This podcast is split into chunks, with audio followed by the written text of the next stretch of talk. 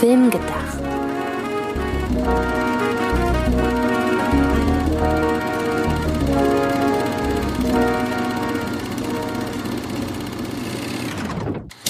Halli, hallo, liebe Zuhörerinnen und Zuhörer zu einer neuen Ausgabe von Film gedacht.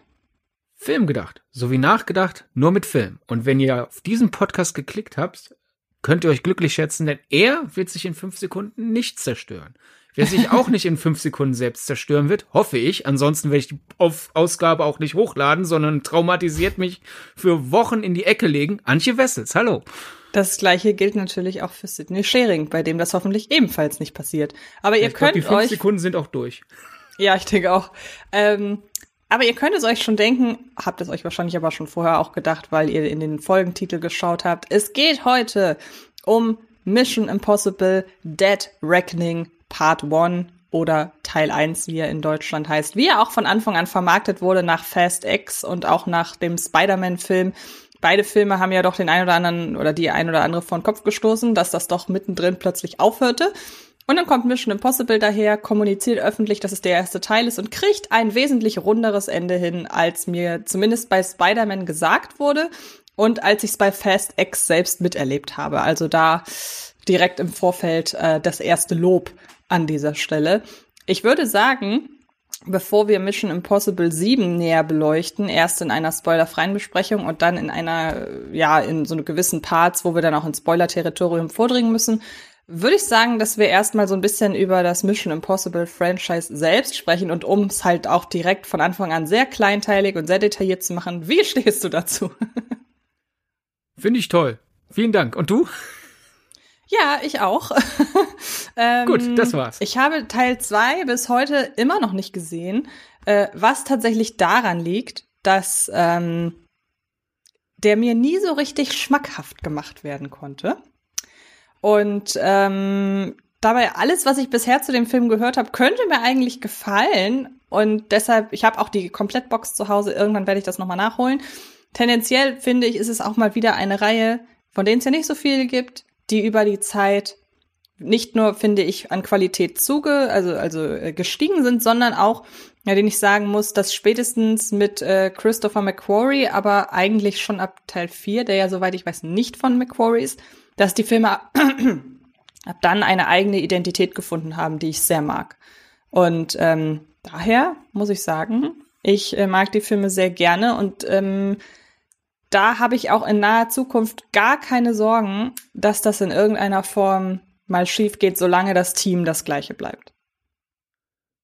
Ja, ich, ich ähm, finde wirklich faszinierend, wie das Mission Impossible Franchise an Standing gewonnen hat. Also es gibt ja Franchises, die ab einem gewissen Zeitpunkt dann doch eher die, ja, jetzt ist auch mal gut, äh, Nölerei äh, von vielen Leuten abbekommen. Und bei Mission Impossible, man, ja, Teil 1 war damals ein sehr großer Hit und auch ein kulturelles Phänomen, der wurde ja rauf und runter äh, zitiert und parodiert. Trotzdem würde ich sagen, dass wirklich erst so seit Teil 4 und dann mit jedem Teil immer intensiver, so auch in der, in der, in der cinephilen, beim cinephilen Klientel sich die Leute draufstürzen und sagen, ach, was sind die denn toll konstruiert und ach, wie, wie, wie gut sind die denn bitte schon gefilmt? Oh mein Gott. Und dann gleichzeitig auch noch halt das Action-Klientel halt einfach, weil die Filme super Stunts liefern. Und für mich ist es so, bei mir ist weniger der dringende Wunsch, dass es dasselbe Team bleiben muss, denn ich fand ja toll an eins bis vier, dass ja jeder Teil einen neuen Regisseur hatte und somit jeder Teil quasi auch einen neuen Stil, eine neue Tonalität.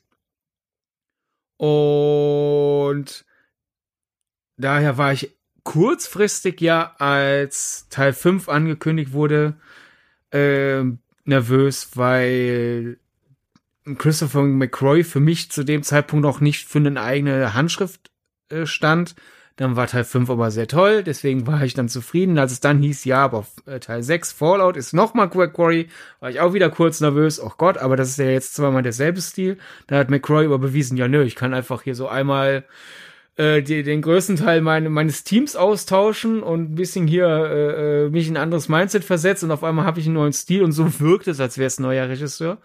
Daher an sich bin ich äh, mittlerweile zwar vollkommen zufrieden, dass wir jetzt diese McQuarrie äh, Quadrologie oder Tetralogie haben. Äh, das äh, konkurrieren ja mittlerweile zwei Wörter für. Tetralogie wäre ursprünglich richtig, aber mittlerweile sagen so viele Quadrologie, dass das, glaube ich, langsam mittlerweile der korrekte äh, Begriff wird für Vierteiler.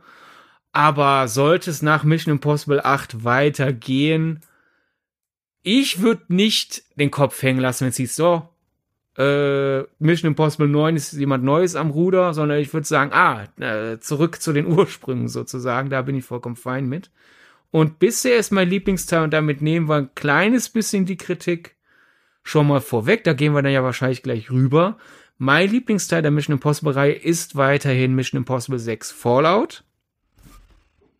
Was jetzt aber nicht heißen soll, solltet ihr Mission Impossible 7 noch nicht gesehen haben, er läuft ja schon im Kino, dass ihr jetzt, äh, keine Ahnung, die Tickets stornieren müsst oder so. Mission Impossible 7 ist auch super, aber Fallout finde ich einfach noch eine Spur, äh, packt mich einfach noch eine Spur mehr. Ja, bei mir ist es auch Teil 6. Ich kann an dieser Stelle nochmal die Anekdote erzählen, dass ich Teil 6 sechsmal im Kino gesehen habe und ich gucken will, dass ich Teil 7 siebenmal im Kino schaue. Wir zeichnen am Samstag am direkten Samstag kurz nach Kinostart auf und ich habe ihn bereits zweimal gesehen. Und ein drittes äh, Mission Impossible Date steht auch schon. Also ich bin auf einem guten Wege.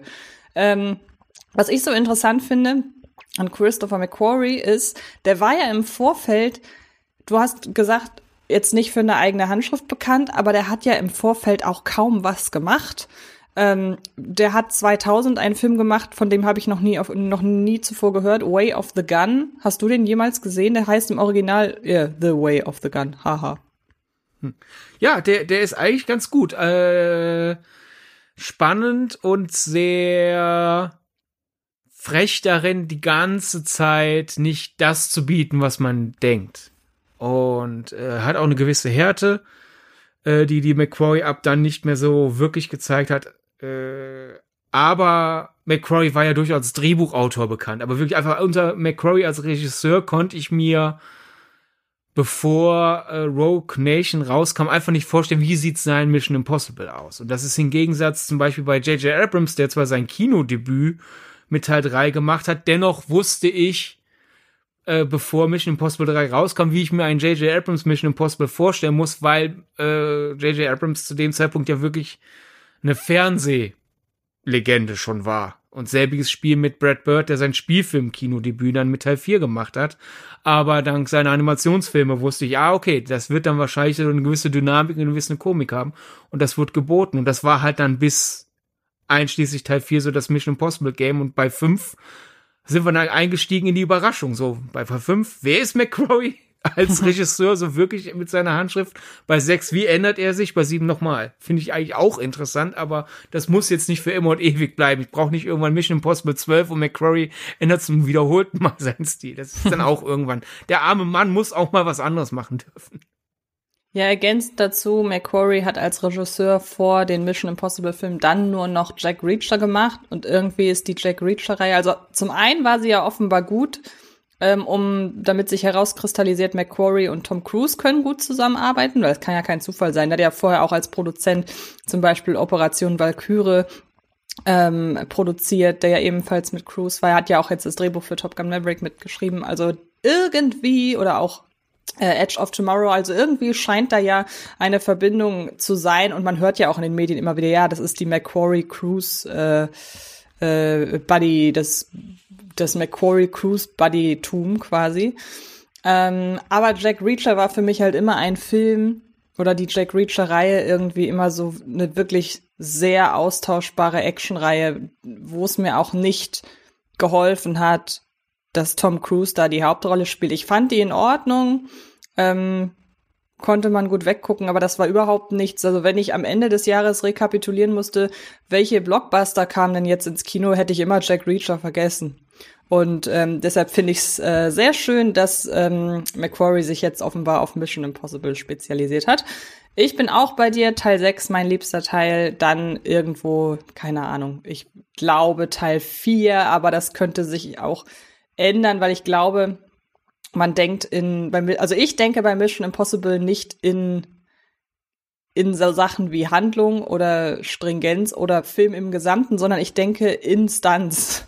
Und es gibt, äh, es gibt halt bei Mission Impossible 4 genauso großartige Stunts wie bei 5. Ich werde mich trotzdem, glaube ich, nie mehr erschreckt oder hatte, habe mich noch nie mehr erschrocken außerhalb eines Jumpscares ähm, wie in der Szene am Burj Khalifa, als sich ankündigt, dass Tom Cruise abstürzt. Also das muss man auch erstmal schaffen und äh, ich freue mich jetzt schon wieder. Ich weiß, es wird wieder ein Podcast, bei dem ich im Nachhinein vorhabe, sämtliche Filme, über die wir heute reden, also die gesamte Mission Impossible-Reihe, direkt nochmal zu gucken. Dann kannst du ja vielleicht auch die Lücke mit zwei schließen. Genau, das stimmt. Der ist übrigens mein Schlusslicht. Da bist du ja nicht der Einzige, das geht ja, ja. vielen so. Ähm, dann lass uns doch mal über Teil 7 sprechen. Wir haben ja eben gerade, du hast ja gerade schon gesagt, du fandst ihn super.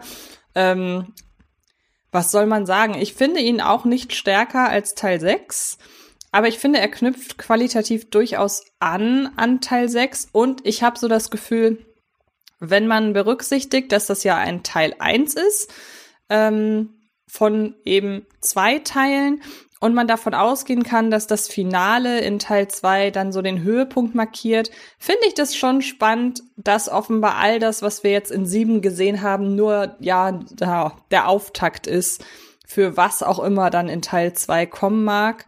Er ist, habe ich ja schon gesagt, er fühlt sich sehr rund an, sehr geschlossen dafür, dass er trotzdem mittendrin aufhört. Also es ist nicht so wie bei S Kapitel 1 beispielsweise, dass man den auch wirklich komplett für sich geschlossen sehen kann. Aber ähm, man, weil man lässt einen nicht in der Luft hängen, wie gesagt, wie bei Fast X, wo mittendrin, während gerade sechs verschiedene Handlungsstränge am Laufen sind und auch durchaus relevante Dinge passieren, wo dann einfach mittendrin der Stecker gezogen wird. Also da macht das Mission Impossible 7 wesentlich eleganter. Die Stunts sind alle wieder wahnsinnig variantenreich. Es gibt natürlich Szenen, in denen Tom Cruise wie ein Irrer von links nach rechts durchs Bild läuft. Es gibt die klassische Autoverfolgungsjagd. Es gibt dann aber auch wiederum Sachen, die ich so in der Form noch nicht gesehen habe. Unter anderem eben den Motorradstand, bei dem ich es ein bisschen schade finde, dass der im Vorfeld schon so offen kommuniziert wurde, dass man ja schon im Vorfeld auch das Making-of und so weiter veröffentlicht hat. Ich habe es mir nicht angeguckt, fand ich trotzdem ein bisschen schade. Und ähm, die Widersacher KI, wenn man das so nennen kann, ähm, hat mir hier als Schurke aufgrund des Zeitgeists fand ich das durchaus ein ein beklemmendes äh, Schurkenmotiv. So, da können wir ja später noch mal drauf eingehen. Aber alles in allem war ich, bin ich sehr gut unterhalten und auch wieder dieses typische, man merkt zu keinem Zeitpunkt, dass es sich, dass es über 160 Minuten sind. Das, das Making-of äh, zum Motorradstand ist super. Das solltest du dir auf jeden Fall noch anschauen. Sind ja auch in Anführungszeichen nur zehn Minuten. Mhm. Andererseits zehn Minuten Making-of für eine ja. im Film wenige Sekunden andauernde Sequenz. Stimmt. Das erinnert mich zurück an die goldenen DVD-Zeitalten, wo selbst billigste 90 Minuten C-Horror-Filme irgendwie noch eine zweite Bonus-Disc hatten mit ja. drei Stunden Bonusmaterial. Ich will sowas zurück. Ähm, ja, zu, zum, zum Film. Äh, ich würde, auch weil du ja gerade gesagt hast, dass er ja eigentlich ziemlich rund endet, einfach für diejenigen, die wirklich noch äh, den Film nicht gesehen haben, bevor wir dann nachher zum Spoiler-Teil äh, kommen und uns von den Leuten verabschieden, bisschen einlenken, damit einfach die richtigen Erwartungen kommen. Es ist schon halt wirklich ganz klar die erste Hälfte eines Zweiteilers. Das heißt, ja, wir enden nicht mit so einem mitten in der Szene oder ja, hm, also äh, irgendwie fühle ich mich gerade aus dem Film rausgerissen, Schluss, aber wir enden schon mit offenen Handlungssträngen. Man hat quasi so, so einen dramaturgischen Bogen abgeschlossen. Äh, es fühlt sich an wirklich wie halt eine komplette Hälfte von äh, einem Ganzen, das, das aus zwei Teilen besteht. Aber wenn jetzt Teil 2 nicht kommen würde, weil, keine Ahnung, irgendwer äh, bei Paramount einbricht und alles, was bisher gedreht wurde, löscht und dann McQuarrie und Tom Cruise sagen, ja, jetzt haben wir aber auch keinen Bock, alles normal zu drehen, schade, dann bleiben wir auf offenen Fragen hängen. oder auf fünf Fragen sitzen, um besseres Deutsch zu reden. Es ist also schon eher so wie halt bei Herr der Ringe 1, Herr der Ringe 2. Äh, man hat eine vollständige Story, die Teil einer größeren Story ist und nicht komplett cliffhangerfrei. Das gesagt, äh, der Film ist äh, humoriger, als zum Beispiel die Trailer es verkauft haben. Da konnte ich mich dann äh, während der Pressevorführung aber relativ schnell darauf eingerufen. Also tonal sind wir dann eher wieder beim Brad Bird Teil, äh, Teil 4, Phantomprotokoll im Deutschen, Ghost Protocol im Englischen. Äh, daher, ja, die Stunts sind toll, aber viel besser fand ich jetzt die Sachen, die jemand jetzt nicht so als den großen Stunt wahrnimmt, sondern halt einfach als, als launig erzählte und konstruierte Action. Zum Beispiel halt, ich finde die ganze Autoverfolgungsjagd, die deutlich mehr auf Humor setzt, als halt auf wow, das haben die echt gemacht, tatsächlich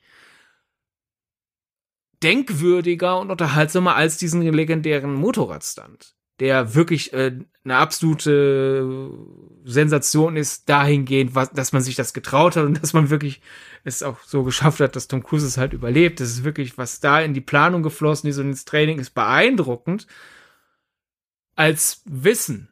Aber im Film war es, oh ja, sieht, sieht schon cool aus. Aber bei der Autoverfolgungsjagd, die viel mit Humor arbeitet, war ich richtig aufgepeitscht vor, vor Vergnügen. Und äh, zweitbester Schurke des Mission Impossible Franchises bisher. An Philip Seymour Hoffman mit seiner Ausstrahlung und seinem Spiel mit Schmierigkeit und Selbstbewusstsein und irgendwie das dann doch äh, unter Wert zu verkaufen, äh, kommt äh, Teil 7 jetzt nicht dran, aber wie du es schon gesagt hast, da, da ist bei mir eine Beklommenheit äh, erzeugt worden, die ich so bei Mission Impossible noch nicht gespürt habe und auch generell bei anderen Filmen mit ähnlichen Themen so in der Art eher sehr selten. Und ich glaube, vielleicht noch hinterherwerfen, Haley Atwell ist eine tolle Ergänzung zum bisherigen Team. Mhm. Und sonst können wir, glaube ich, ohne Spoiler nicht mehr groß reden. Daher, sofern du nicht noch was hast. Ja, ich wollte zu dem Stunt, das meinte ich ja vorhin, dass das so ein bisschen schade einfach ist, dass der Stunt, ich meine, der Stunt mit dem Motorrad kommt auf einem der Plakate vor. Also ich meine, es ist schon, die haben das ganze Marketing um diesen Stunt herum aufgebaut. Und deshalb ging es mir fast so ein bisschen wie dir, muss ich behaupten, weil ähm, ich auch für mich leider der Wow-Effekt so ins allerletzte hinein so ein bisschen fehlte. Und wie gesagt, ich schieb's wirklich so ein bisschen darauf, dass das halt im Vorfeld so viel kommuniziert wurde. Im Spoiler-Teil kann ich dann gerne noch sagen, welche Szene mich oder welche beiden Szenen mich denn so krass beeindruckt haben, weil ich meine, dass davon entweder nur ganz wenig im Trailer zu sehen war oder tatsächlich gar nichts. Ähm, und eine Sache im Vorfeld, das passt dann nämlich sehr gut als Übergang in den Spoiler-Teil. Ich fand's wieder faszinierend und das ist mir auch wirklich erst bei Fallout so richtig aufgefallen. Aber es ist schon immer wieder faszinierend, dass man ja eigentlich, wenn man den äh, die Vorspann, die legendäre Vorspannsequenz, wenn man die langsam abspielt, die würde so unfassbar viel spoilern. Und ich finde es so clever geschnitten jedes Mal, wenn ich so denke, ja, und das kommt noch von, ich weiß ja, deshalb, ich kenne die Szenen alle schon, deshalb weiß ich, das kommt vor, das kommt vor, das kommt vor. Und Leute, die den Film noch nicht gesehen haben, die können ja so schnell gar nicht schalten und die Bilder im Kopf zusammensetzen. Aber ich finde das wahnsinnig clever jedes Mal, wie dieser Vorspann kreiert ist. Ja, und der Vorspann will auch ein bisschen Vorfreude sein, weil du denkst, genau. wie kommen die denn dorthin, dass das ja. passieren muss? Daher ja. äh, ist das schon ein schöner Kunstgriff, den sie sich aus der, aus der Serie äh, genommen haben, auf den das alles basiert. Wenn wir gerade noch so den, den kleinen Negativhaken äh, ranbringen, bevor wir dann zum Spoil überleiten, wäre auch ein Grund, weshalb äh, Dead Reckoning Teil 1 bei mir nicht an Fallout ranreicht, jedenfalls nach jetzigem Schauen, weil ich beim dem Mission Impossible Film auch festgestellt habe, ist, dass sie halt einfach über Zeit alle reifen. Selbst Mission Impossible 2, die ich immer noch nicht mal mag, finde ich mittlerweile besser als noch vor fünf Jahren. Da habe ich ihn fast schon gehasst. Mittlerweile ist es einfach nur so, ja, der ist nicht gut. das heißt, ich werde da milder. Und bei den positiven Teilen werde ich immer positiver. Wer weiß, wo, wo in fünf Jahren Teil 7 landet. Aber momentan muss ich einfach sagen, in Fallout ist es so schön, Christopher McCrory hat als Regisseur und einziger Drehbuchautor des Teils uns so viel zugetraut. Es wird sehr wenig erklärt. Man muss sich wirklich sehr, man muss einfach in Fallout, wenn man den ganzen Plot verstehen will, wirklich sehr viel auf Kontext, Hinweise verlassen. Und man kann sich das auch alles ohne Probleme zusammenreimen, aber es, der Film hält nie an, um zu sagen, ach ja, wir müssen das machen, damit derjenige das bekommt, weil diese Person dann das verhindern kann. Und das macht Teil 7 leider nicht nur, dass er das macht, ist schade, sondern dass er es auch mehrfach macht. Und dass mir teilweise von fünf verschiedenen Figuren dieselben zwei Informationen dreimal erklärt werden. Und das hat mich dann doch ein bisschen rausgenommen aus, aus dem ganzen Amüsement und der Spannung da habe ich mich dann manchmal während der Pressevorführung so hineingeträumt, was, wenn ich Produzent mit einem Rotstift wäre und im, im Schneideraum sitzen würde. Dann könnte ich sagen, hier such dir einen von diesen vier identischen Expositionsdialogen aus, den behalten wir drin und die anderen drei fliegen raus. Das ist ein bisschen schade. Das stimmt, das war auch nach dem, nach dem Film so meine, meine einzige Kritik in dem Sinne. Ähm, Wobei ich auch, also zum einen, wir wissen, Exposition Talk zu inszenieren ist erstmal immer generell schwer. Ähm, und es gibt Leute, die können das eleganter und es gibt Leute, die können das weniger elegant. Und ich finde auch, Mission Impossible 6 im direkten Vergleich hat es zum Beispiel eleganter gemacht. Ähm, ich sag mal so, der am, der, der faulste Weg ist ja immer zum Beispiel ein Off-Kommentar. ähm, das hat schon, äh, das hat schon, schon Arbeit bei Community gewusst. Ähm, und das stimmt. Ich muss aber auch ein bisschen gestehen, dass es für mich manchmal schon so war, dass ich dachte, ja, ich weiß, das ist jetzt gerade nicht elegant, wie ihr das macht, aber es ist schon cool, doch noch mal zu wissen, was jetzt eigentlich Sache ist. Ähm, und zum Beispiel, ich war beim zweiten Mal jetzt auch schon direkt mit meiner Mama drin und die meinte, sie, das war das allererste Mal überhaupt seit den Jahren, in denen wir zusammen ins Kino gehen, dass sie den Film sofort nochmal gucken will und auch äh, schon gesagt hat, wir gucken den nochmal im Kino. Unter anderem auch, weil sie irgendwann schon meinte, so ganz durchgedrungen ist sie vor allen Dingen durch die Figurenkonstellation nicht.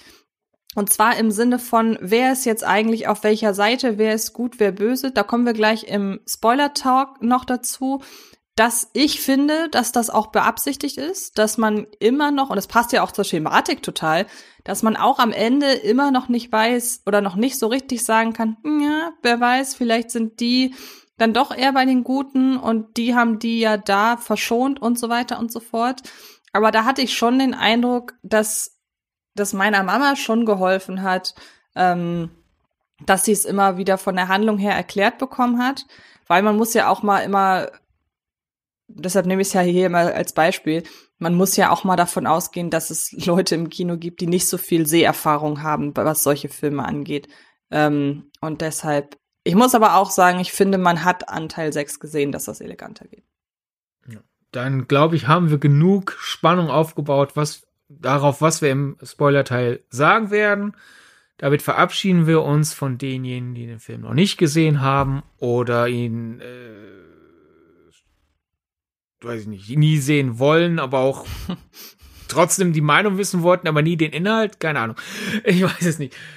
Für diejenigen, die gerade unter der Dusche stehen und, des, und währenddessen den Podcast hören oder sonst wie und, nicht vor dem Spoiler-Teil wegrennen können, ihr, ihr gewinnt noch ein bisschen Zeit. Dennoch solltet ihr langsam ausschalten, aber als euch zeitgewinnende äh, Aktion verraten wir noch, wo ihr uns findet in den sozialen Netzwerken. Mich findet ihr als Sir Donnerboard auf Twitter. Ihr findet mich als Sydney Sharing auf Instagram. Antje Wessels findet ihr als Antje Wessels bei beiden Plattformen. Richtig? Richtig. Und äh, außerdem findet ihr Filmgedacht bei Letterboxd, bei Instagram und bei Twitter. Warum solltet ihr uns dort folgen? Bei Twitter verteilen wir jede Menge Bonusmaterial. Wenn uns irgendwas einfällt, hier Videos oder Artikel zu dem Film, die wir besprechen, die ihr sehen solltet beziehungsweise lesen solltet. Bei Letterboxd wird alles gelistet, was wir hier so besprechen. Und Instagram äh, ist wichtig für Algorithmen und sonst was. genau. Ich finde das sehr schön. Patreon. Stimmt, genau, mach mal zu Ende.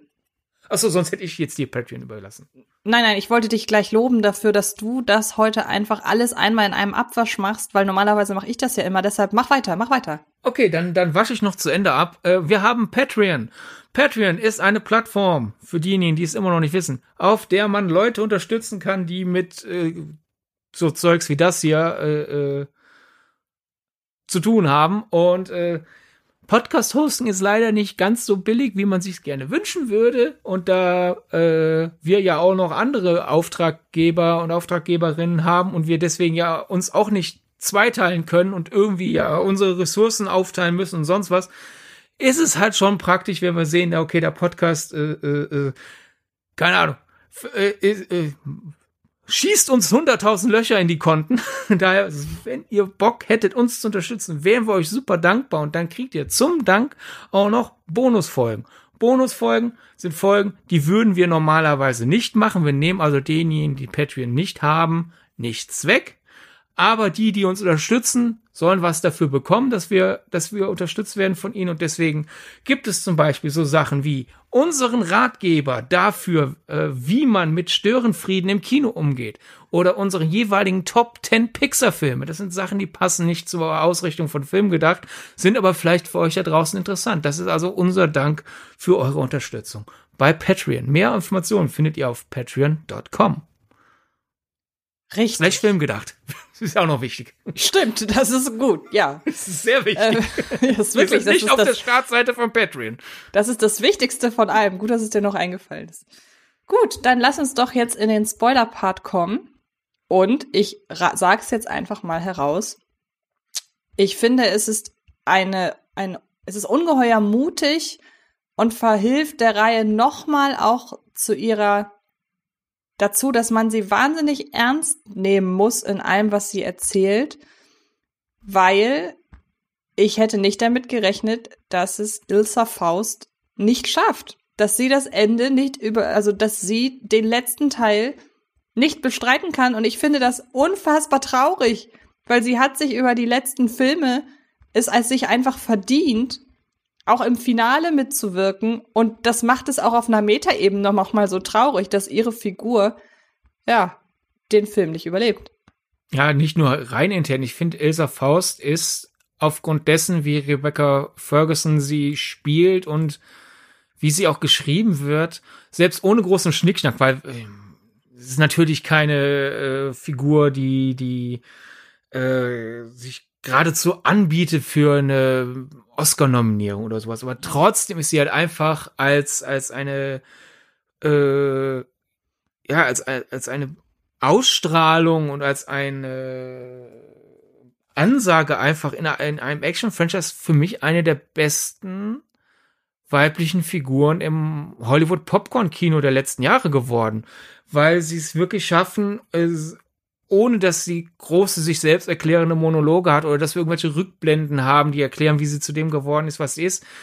Äh, eine Figur mit natürlich an Genre-Maßstäben gemessen sehr viel Tiefe. Sie ist wirklich sehr widerborstig in sich selbst und äh, man, ich habe sie in, in äh, einem Artikel so als als Gelegenheitsfeindin von Tom Cruises Figur und gleichzeitig aber als äh, Kumpanin von Ethan Hunt bezeichnet.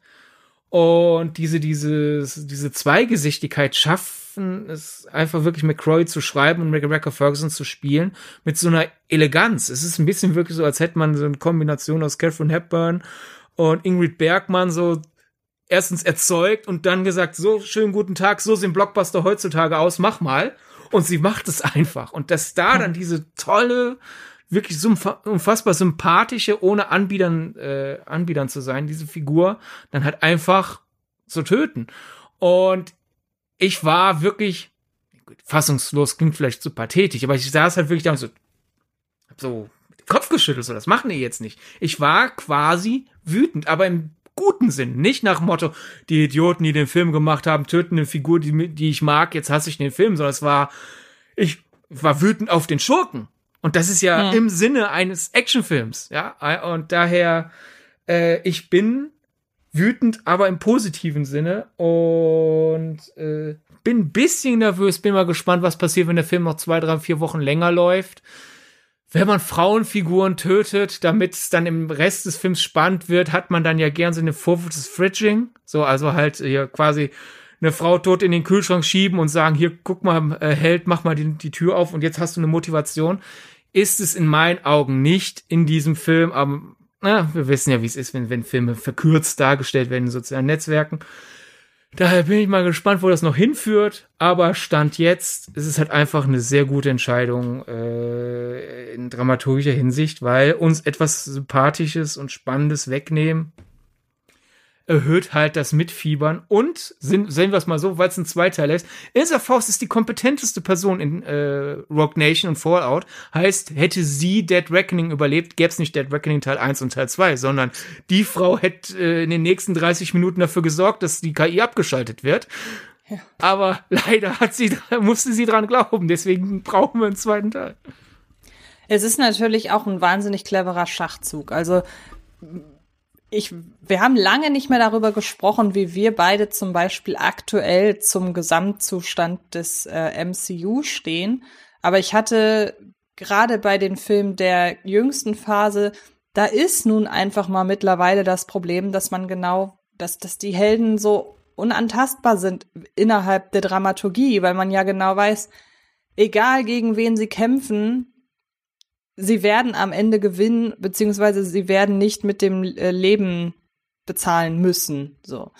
Und deshalb war da ja zum Beispiel auch, ohne näher ins Detail zu gehen, da hatte Guardians of the Galaxy 3 schon mal wieder so eine etwas andere Ausstrahlung. Aber in letzter Zeit, und das betrifft nicht nur Marvel, nur Marvel ist halt naheliegend hier, dieses Problem hast du beim modernen Blockbuster-Kino ja immer mehr, weil auch immer mehr in Richtung Fortsetzung geschielt wird. Diese Diskussion gerade fühlt sich ein bisschen fünf Jahre oder zehn Jahre sogar zu spät an. Ähm, aber so ist es ja einfach. Und ich finde, dass Mission Impossible da immer rausgestochen ist. Und das hat's auch jetzt noch mal untermauert einfach. Und ähm, das macht es für mich, es wird für mich wahnsinnig schwer werden, in Teil 8, und wir nennen ihn jetzt einfacher, einfach halt einfach mal Teil 8, dann in Teil 8 zu sitzen und nicht die ganze Zeit Angst zu haben, dass es Benji erwischt. Weil ich nämlich noch genau weiß, im, am Ende von Teil 6 sind sie ja in dieser Hütte und da hat man diese wahnsinnig großartige Action-Szene, die so als Parallelmontage gezeigt wird. Wir haben auf der einen Seite ähm, Tom Cruise auf seiner Jagd mit dem Hubschrauber hinter dem Schurken her und auf der anderen Seite haben wir aber den Kampf zwischen, ich glaube, also sowohl Benji ist darin verwickelt, ich meine auch Rebecca Fergusons Figur und eben jener Schurke oder Schurkin. Ich weiß gerade nicht Solomon. mehr, wer es war. Genau, stimmt. Ähm, und dann droht oder dann zeichnet sich halt ab, dass Benji erhängt wird. Und es dauert auch sehr lange, bis aufgelöst wird, dass er überlebt hat. Und jetzt mit dem Wissen, dass auch ein Benji nicht sicher ist, habe ich echt Schiss vor Teil 8. Weil ich glaube, das wird ein Scream 5 Moment. Ich will jetzt Scream 5 ähm, nicht, nicht spoilern an dieser Stelle, weil ich ja nicht weiß, äh, ob ihr den äh, Scream 5 Podcast schon gehört habt. Aber wenn ich hier Scream 5 Moment äh, sage und die Leute, die das gesehen haben, sie gehört haben, die wissen genau, was ich meine. Also ich gehe da sehr stark davon aus, dass ich sehr mitgenommen werde, sein würde, wenn es Benji erwischt. Ähm, aber es ist für die Filmdramaturgie absolut notwendig. Und ähm, jetzt beim zweiten Mal gucken, haben dadurch auch gewisse Szenen nochmal einen viel größeren Input, weil ähm, es gibt diese eine Szene, in der sie in Venedig ankommen und wir sehen von vorne, der Shot ist auch im Trailer drin, wir sehen von vorne ähm, diese, wie heißen denn nochmal diese, diese äh, Gondel? Venedig. Ja, genau. Wir sehen von vorne die Gondel und dann sehen wir halt die Crew und wir sehen halt natürlich auch Ilza Faust, weil sie zur Crew gehört. Und es hat auch aufgrund der Kulisse, das hat mich von, auch von der Kamerafahrt sehr an Wenn die Gondeln Trauer tragen erinnert. Und wenn man sich dann mal auf Rebecca Fergusons Gesicht konzentriert, wenn man weiß, was mit ihr passiert, dann weiß man, dass sie gerade in den Tod fährt. Und dass sie das auch weiß. Also, sie weiß es nicht, aber sie spielt es so, dass sie es vielleicht weiß. Und wir haben ja gerade gesagt, Ilsa Faust ist die klügste von allen, die weiß das. und das ist, finde ich, ein sehr, sehr emotionaler Moment. Es hat fast von was, was, fast was von, sie wird jetzt gerade zur Schlachtbank gefahren und wir wissen's und sie nicht. Und das ist ein ganz, ganz toller Moment. Und alles, was mit dem Tod zu tun hat, auch der Kampf, also da kommen wir nämlich jetzt dahin zurück, was ich eben im Nicht-Spoiler-Part nicht sagen konnte. Dieser Kampf mit dem Schwert gegen den Schurken, der nur dieses Messer hat, da gibt es einige Einstellungen von weiter weg, von, in der die ganze oder in denen die ganze Brücke eingefangen wird über dem Kanal. Und wir sehen einfach diese beiden Leute mit Stichwaffen gegeneinander kämpfen und es sieht so wahnsinnig elegant aus mit der Lichtsetzung und mit dem Mondschein und das natürlich auch der Kampf an sich ist sehr elegant fotografiert und ich äh, choreografiert und fotografiert. Ähm, und daher muss ich echt sagen, das ist mit eine von meinen Szenen, wo ich da saß und dachte, wow, das sieht geil aus. Ja, finde schön, dass du diese Gondelfahrt erwähnt hast, denn generell, wenn über Mission Impossible gesprochen wird, wird über die Stunts geredet, über die Musik, vielleicht auch, je, je filmnerdiger wir werden, noch ein bisschen über die Regieführung, aber obwohl die Filme da sehr gute Arbeit leisten, relativ wenig über die Charaktermomente. Zum Beispiel in einer meiner liebsten Mission Impossible Momente ist in Fallout, wenn sie den Solomon Lane äh, geschnappt haben und in ein Auto verfrachten wollen und die machen die Garagentür äh, auf oder das Garagentür ist ja, das ist die, dieses Garagenrollo und dann steht da eine Polizistin und die sieht halt, für die sieht es so aus, als wäre da gerade eine Entführung, die da stattgeht, weil Solomon Lane einen Sack über dem Kopf hat. Und wie Tom Cruise als Ethan Hunt versucht, die Situation zu dees deeskalieren, so versucht mit Gesichtsausdrücken, so nein, nein, es ist nicht, ist nicht so, wie sie, wie sie denken.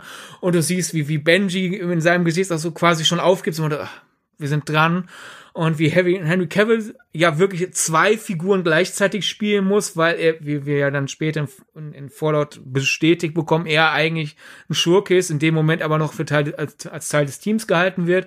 Und dann er muss mit seinen Gesichtsausdrücken gleichzeitig ausdrücken, wenn mich jetzt jemand sieht, muss ich äh, schockiert aussehen, aber in Wahrheit freue ich mich ein bisschen, denn jetzt jetzt wird's jetzt geht's mir ja ab.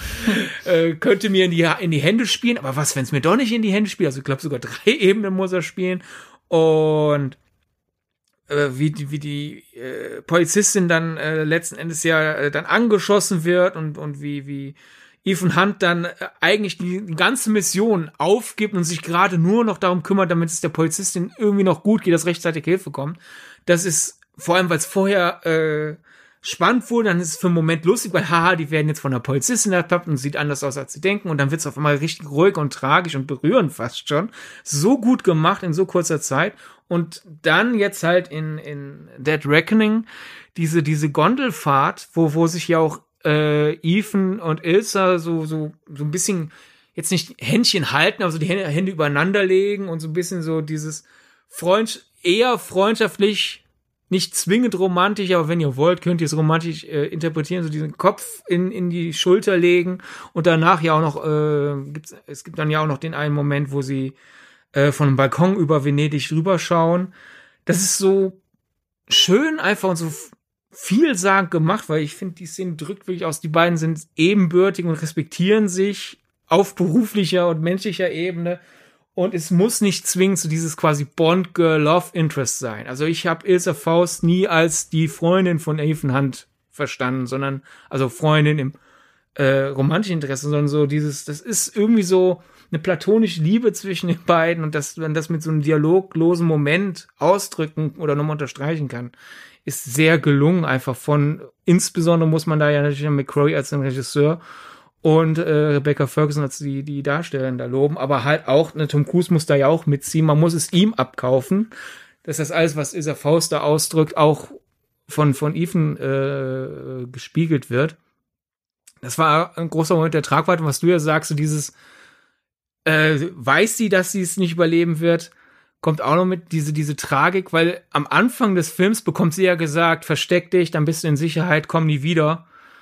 Und dann wird die Mission aber immer wichtiger und immer gefährlicher und dann kommt sie ja aus freien Stücken zurück in die Mission. Ich glaube, ab dann ist es so dieses, ich weiß, das war ein Riesenfehler. Ich, alle haben es auf mich abgesehen. aber ich kann das Schicksal der Welt jetzt nicht hier einfach die, nächst, die nächste Klippe runterfahren lassen, weil ich mich verstecke.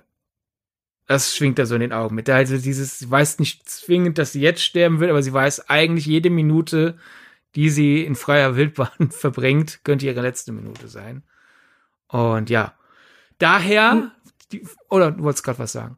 Ja, und ich finde auch nicht, dass diese beiden Szenen, über die wir jetzt sprachen, also einmal die Gondelszene und einmal die auf dem Balkon, ich finde auch nicht, dass die zu sehr foreshadowen. Also ich möchte an dieser Stelle eine kurze Spoilerwarnung abgeben zu ähm, äh, John Wick 4. Äh, also wer John Wick 4 nicht gesehen hat, bitte einmal vorskippen. Ähm, weil da haben wir ja so, im, haben wir beide ja im Nachhinein so ein bisschen gesagt, dass es schon den ein oder anderen Moment in John Wick 4 gibt, die darauf hinweisen, dass er es nicht überleben wird. Und sei es so eine Szene wie, ich möchte, dass das und das auf meinem Grabstein steht. Es gab noch ein, zwei andere Szenen, wo es wird sich auch durchaus auf eine andere Art und Weise mit dem Tod auseinandergesetzt in John Wick 4, als man es im John Wick Franchise sonst gewohnt ist. Und da haben ja einige, hm, war jetzt nicht, war jetzt nicht groß, äh, groß doll, war jetzt also nicht so, dass alles darauf hingedeutet hat, dass John Wick am Ende sterben wird. Aber so im Nachgang waren da schon Momente, wo man sagt, ja, also irgendwie war die Tonalität in dieser Hinsicht ein bisschen anders, was den Tod angeht. Und ich finde, in Mission Impossible 7 war das nicht so. Das fällt wirklich jetzt erst auf, wenn man den Film zum zweiten oder noch mehrfachen Mal gesehen hat, weil das ja auch immer so Momente waren noch, die einfach so eine gewisse Ruhe kurz, also es war so ein bisschen die Ruhe vor dem Sturm. Ich fand auch, dass das inszenatorisch immer gut gepasst hat, dass die Momente zwischen den Action-Set-Pieces, dass da dann auch Platz für Emotionalität war. Jetzt könnte man überlegen, ob es, wie wir dazu stehen würden, wenn sie denn doch wiederkäme. Und ich hoffe halt wirklich ganz stark, dass sie es nicht tun. Ich finde aber auch, dass absolut nichts darauf hindeutet, dass sie zurückkommt. Denn man könnte ja sagen, ja, aber vielleicht trick, trick, wollen sie so die KI austricksen und wenn sie sie für tot erklären, dann fühlt sich die KI so, als hätte sie halt wieder recht gehabt und jetzt kann man so operieren, dass die äh, KI eben nicht mehr alles äh, den, den, den, dem Team einen Schritt voraus ist. Aber ich zum einen traue ich der Reihe zu, hätten sie das so gemacht, dann wüssten wir das jetzt schon. Dann wüssten wir schon, dass sie irgendwie versucht haben oder dass sie sie irgendwo im Untergrund versteckt halten und nur nach oben den Anschein waren, dass sie tot ist. Ähm, auch da hab vielleicht so den letzten Haken. Man könnte ja sagen, dass sie auch noch nicht so richtig wissen, ob sie Haley Edwards Figur so 100% vertrauen können. Deshalb halten sie auch vor ihr geheim, dass sie überlebt hat. Aber ich finde, dass die Trauer über den, das Ableben ihrer Figur schon schon sehr ehrlich wirkt. Also dass es auch im Kleinen dann Momente gibt, da ist beispielsweise Ethan Hunt alleine und trotzdem trauert er gerade. Er müsste also, er müsste es in den Momenten nicht spielen, weil, wenn er wüsste, dass sie leben würde, weil keiner um ihn herum ist. Und deshalb, auch weil Christopher McQuarrie weiß, dass das viel zu lame wäre, sie zurückzubringen, behaupte ich, dass sie nicht zurückkommt und möchte es auch nicht. Gibt ja auch näher am Finale den einen Moment, wo, wo Ethan Hunt kurz davor ist, Gabriel, den, den, ich sag mal, menschlichen Handlanger der KI, mhm. aus Rache umzubringen. Und allem, wir müssen, die KI kann sich ja in Sicherheitskameras reinhacken und so, wir müssen die ganze Zeit vortäuschen, dass wir alle todtraurig sind, obwohl sie, wir wissen, sie hat überlebt. All dem Vorgetäuschte zum Trotz, wenn du da wirklich auf dem Zugdach äh, gerade bist, äh, dabei bist, äh, einem Menschen äh, ein Messer in die Kehle zu um aus Rache, das vorzutäuschen und dann in letzter Sekunde, ah ja, oh, ich meine Vernunft hat überkommen, obwohl ich dich eh die ganze Zeit nicht aus Rache töten wollte. Äh, das, also wenn Ilsa zurückkehren würde, haben sie viel zu erklären. Aber ja, ich könnte mir wirklich vorstellen, theoretisch, dass man diesen Trick, haha, das hat die KI nicht kommen sehen, versuchen könnte. Ich, und so weh es mir aber auch tut, weil, wie gesagt, Ilsa Faust so eine tolle Figur ist, ich hoffe, sie machen es nicht. Ich habe lieber drei starke Ilsa Faust Performances und äh, werd äh, in einer berechtigten Wut und in einem berechtigten Kummer zurückgelassen, was irgendwie zu dieser irgendwie relativ getragenen Figur. Ich fand die, also wir haben ja auch relativ, wir haben auch einige Comic Relief Figuren im Franchise. Sie war, war das definitiv nicht. Es wird auch zu dieser getragenen Figur irgendwie passen. Statt halt, wir haben drei starke Filme mit ihr und dann, hallo, da bin ich wieder. Ich würde aber wirklich die Hintergründe interessieren, wie es dazu kam. Also da noch, weil der Film ja so frisch gestartet ist, gibt es natürlich nicht den ausführlichen Spoiler-Part äh, irgendwo in einem Interview mit Christopher McQuarrie. Aber bestimmt wird es irgendwann bei Light Diffuse, ist ja ein sehr starker Filmpodcast, der das Franchise wirklich in, aus jedem Winkel beleuchtet.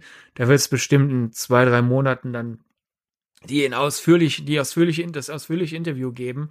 So, erklär mal, wa warum musste sie dran glauben? Ist es eine dramaturgische äh, Erklärung äh, war es einfach, ich will, will, dass die Leute leiden im, im Publikum, ist es das, was ich gerade so gesagt habe, könnte ich mir wirklich vorstellen, so, ja, also, wenn es ein Zweiteiler werden muss, muss die kompetente Figur sterben, tut mir leid.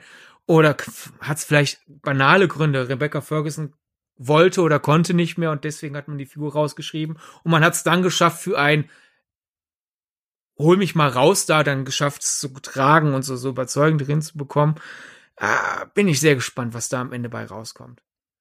Und ich muss auch sagen, ich habe nicht beobachtet, und jetzt kommen wir wieder zu dem ähm, John Wick-Vergleich, also noch mal eine halbe Minute vorskippen.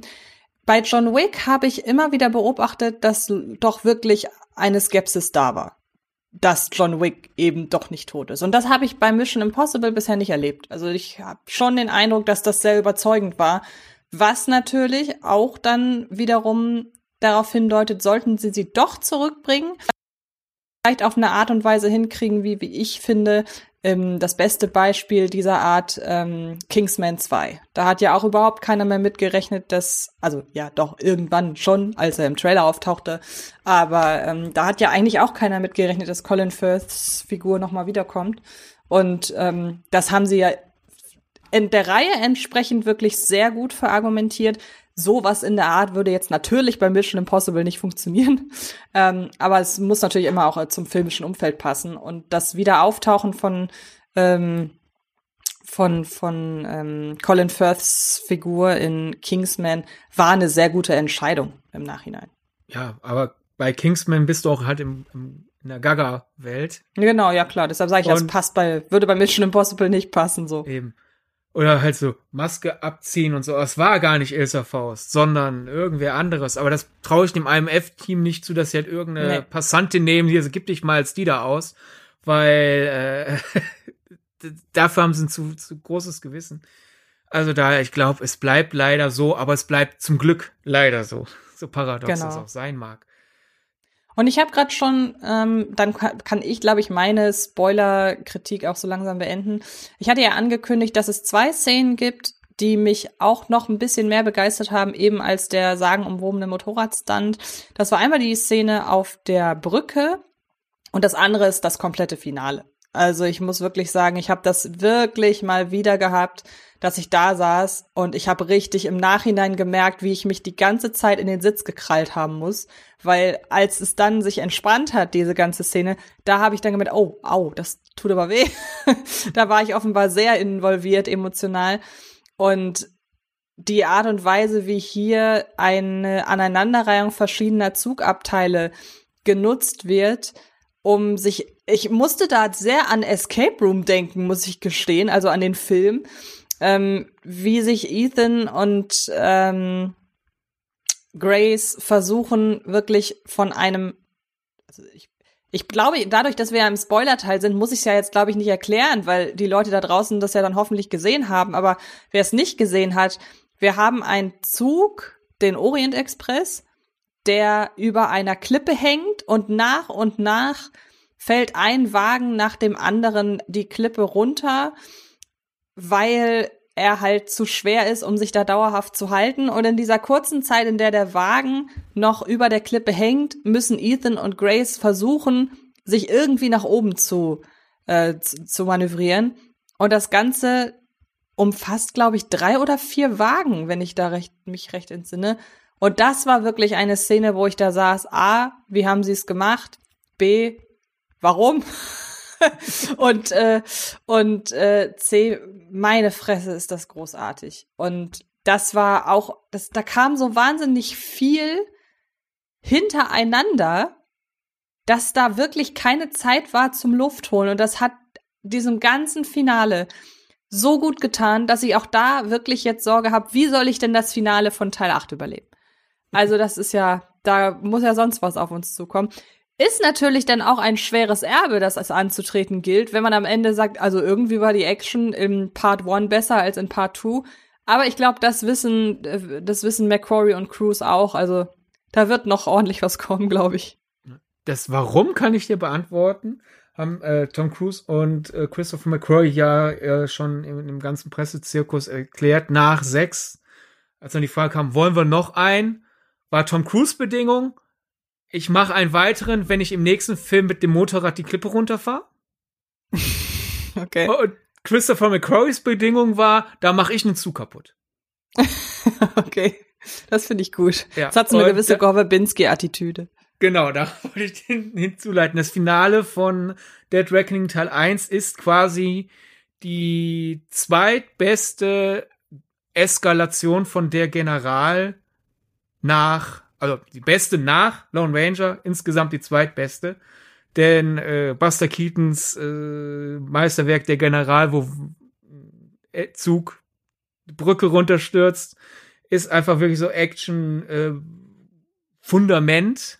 Und äh, Gore Verbinski hat's in Lone Ranger, finde ich, noch mal, ich finde die Hommage in Lone Ranger hat eine Spur in sich äh, äh, äh, feiner und passionierter und noch ambitionierter zusammen orchestriert als das Finale von Dead Reckoning Teil äh, 1. Aber die spielen in derselben Liga. Also wenn, wenn Gore Verbinski den Pokal geholt hat, ist, keine Ahnung, McCrory halt äh, Tabellenzweiter im großen, wer äh, macht heutzutage sowas wie der General Sport. Das ist jetzt eine Frage an mich? Nee, das war eine Aussage, das war keine Frage. Ach so, okay. Äh, aber du hast ja gesagt, du dieses, äh, wann hört's denn auf? So dieses immer noch ein drauf. Und äh, das ist quasi auch Foreshadowing im Vorspann, weil normalerweise, wir wissen ja nach so und so vielen Jahren, wie die Mission Impossible Musik klingt. Und wir wissen auch so diesen, diesen letzten Beat und da ist der Vorspann zu Ende. Und wo, weil ich den, den, den äh, Prolog bisschen zu expositionslastig fand. Der Film hatte mich nicht verloren, aber ich war in Sorge, oh, könnte ein gutes Stück schlechter werden als Fallout. Und dann kommt dieser Vorspann. Und der hat ja einmal diesen Bam, Bam, Bam Moment. Und man denkt, ah, Vorspann zu Ende, jetzt geht der Film los. Und dann kommen aber noch mal, keine Ahnung, 15 oder 30 Sekunden. ja. Und das ist ja quasi das Finale. Sie ist, ah ja, jetzt hier letzter Waggon. Nein, es kommt noch einer. Okay, das ist der letzte. nee, noch einer. Aber du hast gerade was gesagt, da sind wir jetzt noch gar nicht drauf eingegangen. Das hätten wir auch im Nicht-Spoiler-Part machen können. Ähm, und zwar die Eröffnungsszene. Und ich meine jetzt nicht die Szene, ähm, ist das das Hauptquartier? Ich wüsste nicht, wie ich das sonst nennen soll. Ist schon ein Hauptquartier, wo sie dann alle. Ja, oder im Konferenzraum von der Regierungsabteilung da, der auch unter anderem Ethan Hunt unterstellt ist, von der aber selbst die Regierung nichts weiß. Das finde ich sehr, sehr schön. Ähm, aber im Vorfeld gibt es diese Szene im U-Boot. Und ich muss wirklich sagen, dass das sehr schnell ging, dass ich da auf einmal die Ausmaße dessen gerafft habe, worum es hier geht. Weil ja, ich weiß, wir hatten schon ganz viele fiese KIs und technische Errungenschaften, mit denen man die Welt zerstören konnte und so weiter und so fort. Aber in dem Moment, wo ich realisiert habe, fuck, die schießen sich gerade selber ab. Da muss man jetzt noch nicht, da muss noch nicht mal ein Schurk kommen. Wir lassen die Leute sich selbst vernichten. Das ähm, hat mich unverhältnismäßig doll gepackt. Also das war eigentlich so eine Sache, wo man sagen könnte, ja, es ist halt der Auftakt, aber das hat mich total in diese Ernsthaftigkeit des Themas sofort reingezogen. Und das muss auch ein Auftakt erstmal schaffen. Meine zwei Lieblingsmomente, wo dieses, die KI ist da, damit wir halt einen Plot haben, rüberziehen in, nein, nein, das ist, das ist hier nicht einfach nur äh, Alibi-Story, dass das fußt in etwas, sind einmal diese dann ja doch nicht äh, Nuklearbombe auf dem Flughafen in Abu Dhabi. Mhm. äh, wo Benji ja diese Tests erfüllen muss. Und das ist quasi, die KI macht diese Internet-Psychotests, Mhm. die ihr da draus macht, damit wahlweise irgendein Algorithmus erkennt, welche Werbung für euch, äh, für euch ist. Oder auf den dubioseren Seiten, die euch irgendein Freund geschickt hat oder irgendeine Freundin, weil den, da hat er ist voll der lustige Psychotest. Und war ist das, hat das aber irgend, irgendwas äh, mit, mit kriminellerer Energie, diese typischen, oh, verrat mir doch mal deine Sicherheitsfragen. Wie hieß denn noch mal dein Lieblingstier? Wie hieß denn die äh, deine äh, äh, erste Grundschullehrerin mit Nachnamen? Ach, und so weiter. Da, was verrät das über dich so? Äh, und Benji macht das und dadurch lernt die KI Benji besser kennen, dass er halt diesen, diesen Test da beantwortet. Und dann halt, das war quasi die, die lustig, spannend, spielerisch und dann kommt ja das Echo viel später, wenn die KI Benji nachmacht. Mhm. Auf dem Funk. Genau. Und da hatte ich richtig Gänsehaut. Und äh, dann gibt's ja später da noch die Diskussion, wo die halt, äh, wo, mh, es gibt ja auch noch diese Diskussion, wo, wo sie wirklich so dieses, ja Moment, woher hattest du die Information? Hast du dich mit, dein, äh, mit deinen Quellen getroffen oder habt, ihr habt ihr das per E-Mail besprochen? Woher wissen wir, dass die E-Mail echt war und nicht von der KI gefälscht und so weiter? Also diese, diese, diese riesige Para, diese riesige Paranoia, äh, und wo, wo dann ja auch äh, Wing Rames als Lufer dann ja irgendwann zu, zu Ethan sagt, du spielst gerade vierdimensionales Schach gegen den Algorithmus. Und dieses, mache ich jetzt das und das oder ist das dann um oder will die KI, dass ich das und das mache? Dann könnte ich ja das Hm. Gegenteil von dem machen, was die KI will. Aber vielleicht weiß die KI, dass ich weiß, dass ich das Gegenteil machen soll. Diese, wie viel umgekehrte Psychologie können wir uns erlauben, äh, um Algorithmen auszutricksen? Das klingt vielleicht, das, man muss ja bedenken, die, die, die, die, Story wurde ja 2019 ausgefuchst, weil man ja eigentlich viel früher fertig werden wollte mit den Dreharbeiten, dann kam ja die Pandemie dazwischen. Das klang vielleicht 2019 für viele noch futuristisch, auch wenn man, wenn man sich hier näher mit Algorithmen auseinandersetzt, auch das damals war es schon keine Zukunftsmusik. Aber jetzt sind wir ja wirklich einfach im unbestreitbar im Heute angekommen. Und wie du sagst, mein, es gibt seit Hell in äh, 2001 so viele böse Roboter, KIs, künstliche Intelligenzen, äh, Algorithmen und sonst was alles. Aber ich würde wirklich sagen, die Entität in Mission Impossible 7 wäre so bei mir wirklich auf dem Treppchen der Gänsehaut-Teile, weil äh, es ist, vielleicht liegt es auch ein bisschen natürlich am, an den aktuellen Nachrichten. Es klingt für mich nie zu weit hergeholt und der Film schafft es, mir Angst zu machen, dadurch, dass ich auch Angst um die Figuren habe, das aber nicht, ich finde es nicht zu belehren. Ich habe nicht die ganze Zeit so diese, ich sehe jetzt nicht die ganze Zeit quasi, dass daneben der Kamera McCray so seht ihr, digital ist böse, sondern es ist immer noch mit, es ist trotzdem ein Unterhaltungsfilm. Aber passt auf, es ist ein Unterhaltungsfilm. Es ist eine schöne Balance. Hast du, das hatte mir Tobi mal erzählt, ähm, hattest du von diesem Fall gehört? Ich weiß nicht, ob es ChatGPT ist, aber oder war, aber es gab einen Fall, der ist durch die Medien gegangen von einem Mann, der sich mit einer KI ausgetauscht hat.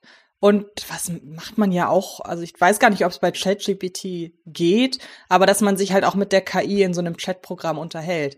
Und der hat das gemacht und am Ende hat das dafür gesorgt, dass ihm die künstliche Intelligenz dazu gebracht hat, sich von seiner Frau zu trennen. Und in dem Moment muss man ja sagen, ja, da hat eine, da war irgendwie, hat eine technische, äh, ein, eine KI die Person, mit der sie in Anführungsstrichen gesprochen hat, zu einer emotionalen Tat bewegt. Und da musste ich so ein bisschen dran denken. Und es gibt noch zwei, drei, wie ich finde, sehr schöne kleine Szenen, die das auch noch mal unterstreichen. Und zwar einmal auch in der Flughafenszene, mit welcher Abgeklärtheit ähm, äh, Luther und Benji plötzlich ihre Laptops kaputt machen, weil sie feststellen, okay, offenbar äh, hat sich die, wir wissen nicht, hat die äh, Entität jetzt uns gerade, also offenbar hat sie uns ja gerade infiltriert und wir müssen einfach das, woran wir gerade sitzen, sofort zerstören. Und relativ am Schluss, als sich Luther auch verabschiedet und sagt so, es kann sein, dass auf dieser Festplatte noch winzige Rückstände der Entität zu finden sind. Ich muss mich jetzt irgendwo abschotten, wo überhaupt kein Internetzugang ist und äh, muss irgendwie gucken, ob ich das Ganze zerstören kann. Und das waren so zwei kleine Momente, zwei kleine ähm, einfach Sätze oder oder Handlungen, die die Dringlichkeit des Ganzen nochmal unterstrichen haben. Also, mein, vielleicht gibt's ja ein, reden wir von zwei unterschiedlichen Fällen. Ich kenne nur den äh, Fall mit einem New York Times Journalisten. Der hat seine Freundin nicht verlassen, aber der äh, hat halt einfach mit diesem äh, AI-Chatbot äh, gesprochen. Schon nach, nach äh, kurzer Zeit ging es auf einmal los, dass äh, dieser Chatbot äh, eben finstere Fantasien geschrieben hat, dass er äh, bei ihm einbrechen will und dass er doch seine Freundin äh, verlassen will, denn dieser Chatbot liebt ihn ja viel mehr. Und äh, das muss wohl sehr detailreiche Textnachrichten dann vom Chatbot gewesen sein, weil der äh, Chat, weil der New York Times äh, Kolumnist Kevin Roos dann tagelang nicht schlafen konnte. Also von seinem Schlaf musste er sich verabschieden, von von seiner Partnerin nicht. Aber vielleicht gibt's auch jemand anderen, der wirklich seine Partnerin verlassen hat wegen eines. Jetzt ist natürlich die Frage, weil du ja auch gerade erwähnt hast, ob das irgendwie geplant war. Ich glaube, das kann man vielleicht rückwirkend gar nicht unbedingt an irgendwas festmachen. Also was sollte das für was also was sollte das für Gründe haben? Wer sollte dahinter stecken? Also eine KI kann die sich das vornehmen? Aber jetzt sind wir ja schon an dem Punkt, wo dann doch das alles sehr nah an der Realität ist, weil das ist ja der Hauptkonfliktpunkt in Mission Impossible, dass die KI einen eigenen Willen beziehungsweise eigenständiges Handeln quasi entwickelt hat.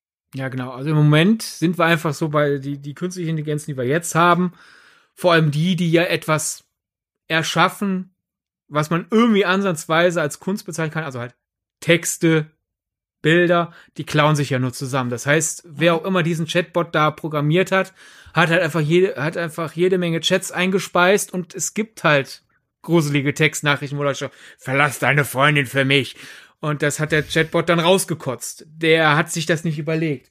Momentan sind wir, wenn mit äh, künstlicher Intelligenz Schlimmes passiert, dann weil die jemand in die Richtung hin programmiert hat.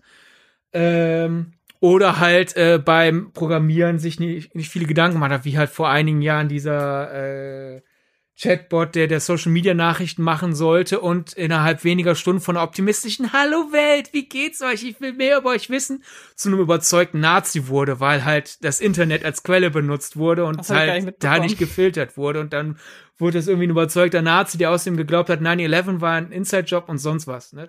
Oder halt, wenn wir jetzt das alles was kleiner machen, wenn der Algorithmus von Netflix dir die ganze Zeit die teuersten Netflix-Eigenproduktionen empfiehlt, als sowas gefällt dir, weil du diesen und diesen Film gesehen hast, da hat natürlich auch Irme bei Netflix so, ja, die Filme sind uns ein bisschen wichtiger, empfiehl dir mal was mehr. Also noch sind wir da nicht bei, bei Eigenständigkeit. Vielleicht kommt ja auch bei Mission Impossible 8 raus, dass die Entität nicht wirklich komplett eigenständig ist, sondern dass die jemand mit irgendwelchen Absichten programmiert hat. Da sind wir also momentan noch in der Zukunftsmusik, aber im Grunde für uns im Publikum ist es ja eher sekundär, ob der, äh, ob die AI etwas wirklich aus eigener Überzeugung macht, das uns schadet, oder durch schlechtes oder boshaft äh, beabsichtigtes äh, Programmieren. Ja, genau. Jetzt sind wir irgendwie so raus, würde ich sagen, aus der Spoilerkritik, weil unser Fazit aus der Nicht, aus dem Nicht-Spoiler-Part ändert sich ja nicht. Wir haben jetzt unser Fazit nur noch ein bisschen mit Details äh, ausgeschmückt. Also, ähm, aber nur um das nochmal einfach hier abzuschließen, auf jeden Fall ins Kino gehen. Wir können zum jetzigen Zeitpunkt noch nicht sagen, welche Priorität er in diesem Blockbuster-Sommer haben sollte, weil wir haben Oppenheimer und Barbie noch nicht gesehen. Ähm, aber Zum Zeitpunkt der Veröffentlichung schon so Zeitreiseprobleme hier quasi. Genau. Aber okay. ihr folgt uns ja irgendwo. Ihr werdet herausfinden, wie wir Barbie und Oppenheimer finden. Aber wir können wir ja, wollte ich gerade sagen, können wir ja als äh, auch so als Bonusmaterial dann unser Ranking machen oder so. Genau. Hm. Aber wir können ja von der Kritik so ein bisschen zur Spoiler-Analyse, Interpretation, was auch immer gehen. Das, da wir ja eh gerade bei den Folgen von AI sind, ist das, glaube ich, ein fließender Übergang. Ich komme mir im, immer so ein bisschen vor, als wäre ich so, der, so ein Erklärbär wie im Film, aber ich glaube, weil einfach der Begriff Dead Reckoning jetzt nicht gerade Teil des deutschen Sprachgebrauchs ist. Und ich auch glaube, äh, dass wir nicht allzu viele Leute unter uns haben, die sich die ganze Zeit mit Navigation beschäftigen. Könnte ich mir vorstellen, viele Teile des deutschen Publikums hören den Titel Mission Possible Dead Reckoning und denken, ja, hm, eine Mission hat irgendwas mit Tod zu tun. Äh, die, der Titel ist ja nicht zufällig gewählt, Antje. Das ist richtig, denn wortwörtlich übersetzt heißt er Koppelnavigation, was ich aber auch im Deutschen jetzt noch nie gehört habe. Ich weiß nicht, wie das bei dir ist. Also ich kannte weder den Begriff Dead Reckoning und fand das, finde das auch sehr spannend. Normalerweise, wenn ein englischer Titel oder gerade ein englischer Untertitel ähm, irgendwie existiert und dann nach Deutschland kommt, wird ja gerne mal ein Begriff genommen. Entweder wird er eingedeutscht oder es wird ein Titel genommen, mit dem man, mit ein englischer Titel genommen, mit dem man auch als äh, durchschnittliche Englischkenntnisse haben eine, haben eine deutsche Person was anfangen kann. Also ähm, aus Afterlife wurde natürlich, wurde zum Beispiel Legacy, weil mittlerweile heißt jeder dritte Film Legacy und man weiß, dass das Vermächtnis bedeutet. Und ich fand es bei Dead Reckoning spannend, dass selbst ich, die eigentlich doch recht gute Englischkenntnisse hat und auch Filme, äh, sämtliche englischen Untertitel, Filmtitel äh, kennt, dass selbst ich mit Dead Reckoning nichts anfangen konnte. Und dann die Übersetzung Koppelnavigation hat es im ersten Moment auch nicht besser gemacht. Ja, vor allem finde ich da wirklich faszinierend, wie viel dramatischer der englische Sprachgebrauch ist. Im deutschen Koppelnavigation ja. so ein richtig nüchterner Begriff, ja, Koppelnavigation im Englischen, Dead Reckoning. Da ist, ja, früher erklärt sich aber hätte man, also so ein, so ein, so ein Videothekentitel von, von früher, die hätten Koppelnavigation beibehalten weiß ich nicht, kommt aufs Genre an, weil halt natürlich Dead Reckoning interessanter klingt. Also würde, würde aktuell im Kino Mission Impossible Koppelnavigation Teil 1 laufen, glaube ich, kannst du 40% der verkauften Tickets runterrechnen. Das könnte sein, ja. ja. Aber ja, was ist denn eine Koppelnavigation, Antje? Möchtest du es erklären? Ja, ich glaube, du kannst es besser, aber vielleicht, weil ich die ganz kleinen Details nicht so behalten habe, vielleicht ist es im ersten Moment ein bisschen einfacher und dann kannst du ja gerne die Details ergänzen. Soweit ich das verstanden habe, ist das eine Art und Weise, sich zu orientieren, also zu navigieren, indem man auf alles, von dem man nicht sicher weiß, ob es von außen manipuliert wurde, verzichtet. Und du hast mir das Beispiel mit, äh, genannt. Jetzt könnte man ja sagen, ja gut, man verzichtet auf Technik. Das ist naheliegend.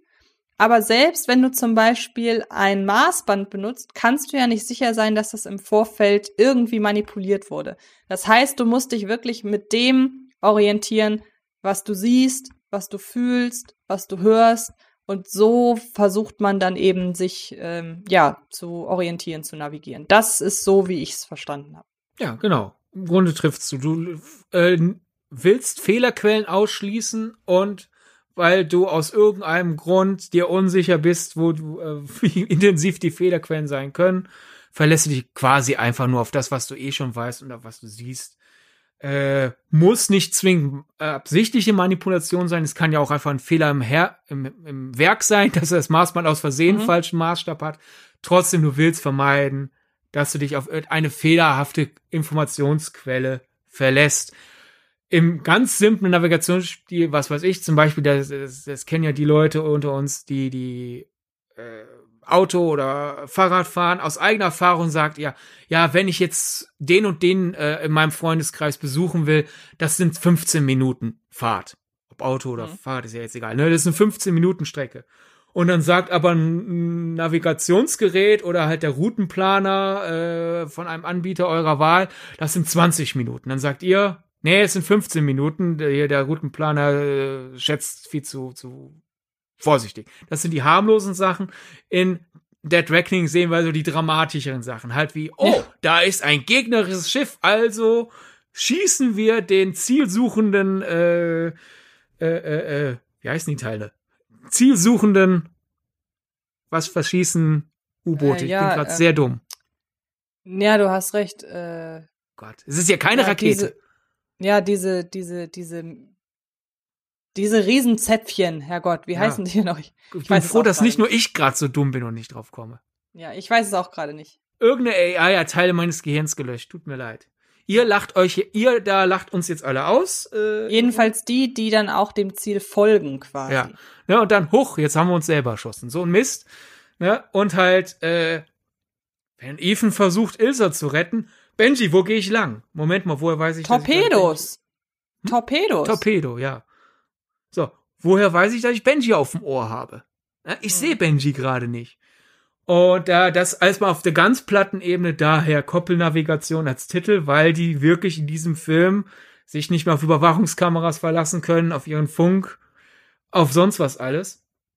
Im übertragenen Sinne, glaube ich, ist es auch ein bisschen so eine Zusammenfassung quasi von Ethan Hunt generell, weil er ja auf moralischer Ebene Koppelnavigation die ganze Zeit betreibt, als dass er sich nicht auf irgend, irgendjemandes Information verlässt, nach naja, die Person müssen wir töten oder äh, keine Ahnung, sie müssen diese Mission äh, abbrechen, weil ist viel klüger, wenn sie die abbrechen. Und dann macht er sie trotzdem weiter. Er verlässt sich wirklich quasi auch auf seinen Instinkt, auf die Sachen, die er sieht, auf die Personen, mit denen er wirklich gesprochen hat, zu denen er ein Vertrauensverhältnis aufgebaut hat, weil Ethan Hunt in dieser Spionagewelt einfach wirklich nie weiß, wer, wer ist Freund, wer ist Feind, welcher Auftraggeber hat welchen finsteren Hintergedanken und er betreibt quasi eine ethische Koppelnavigation die ganzen Filme über. Klingt das zu pathetisch, was ich da gerade sage? Nö, macht Sinn. Aber umso witziger finde ich ja, oder fast schon ironischer, dass Death, Dead Reckoning Part 1 jetzt der erste Teil der Reihe ist, der halt komplett digital gedreht wurde.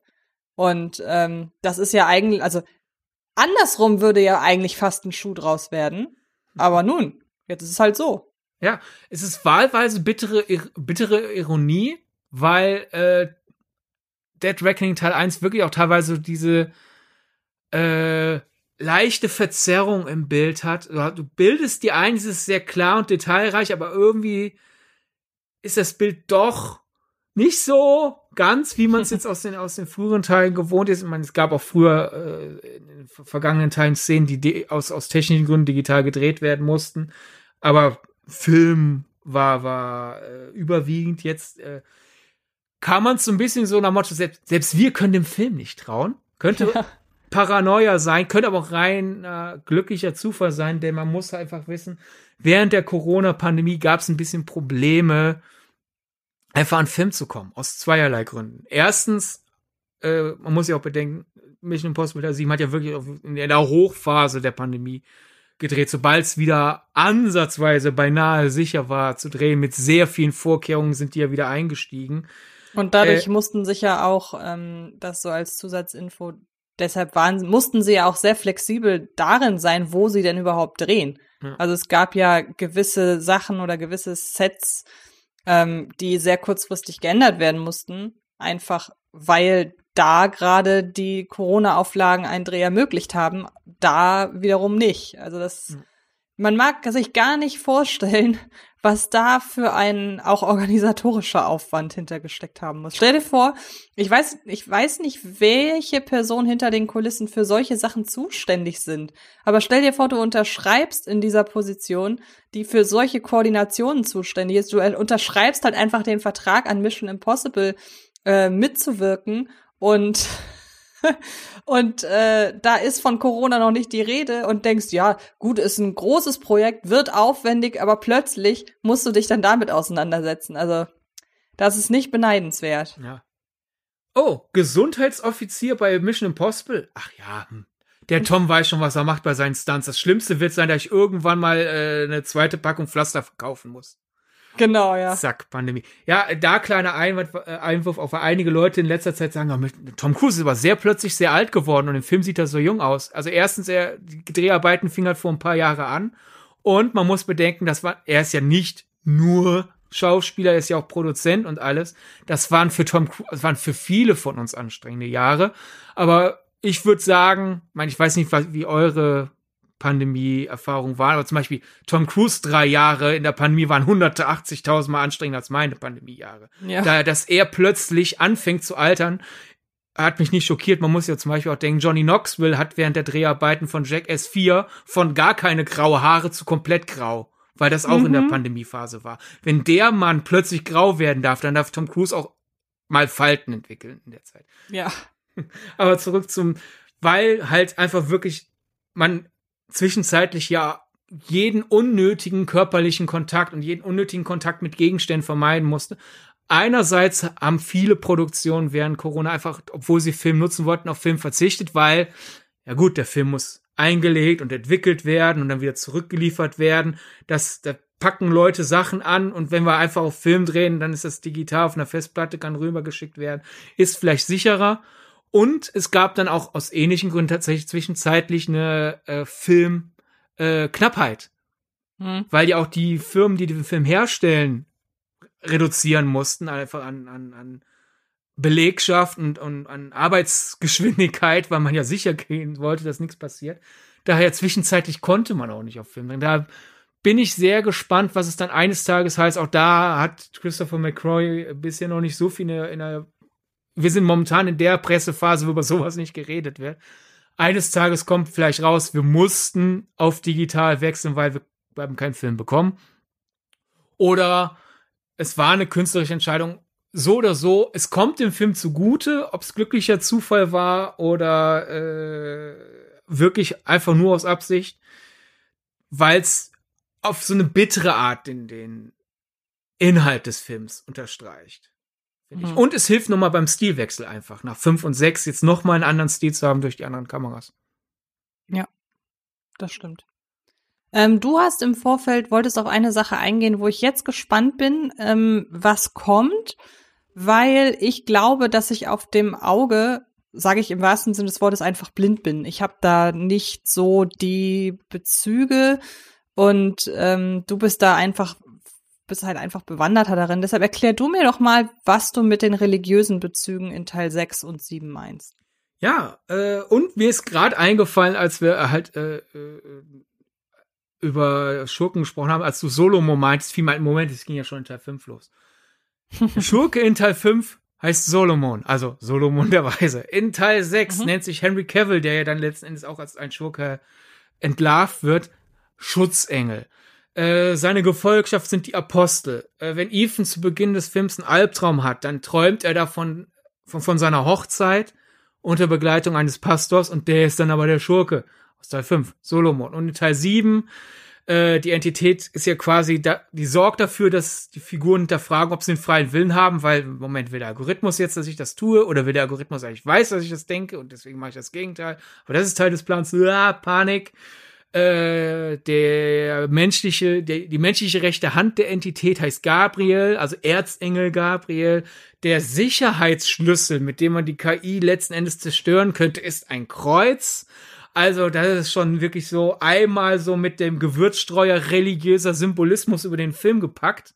Ich muss aber auch sagen, weil ja natürlich das nächste Puzzleteil fehlt, der vierte Christopher McCrory Mission Impossible Teil, schrägstrich der zweite Teil dieses Films.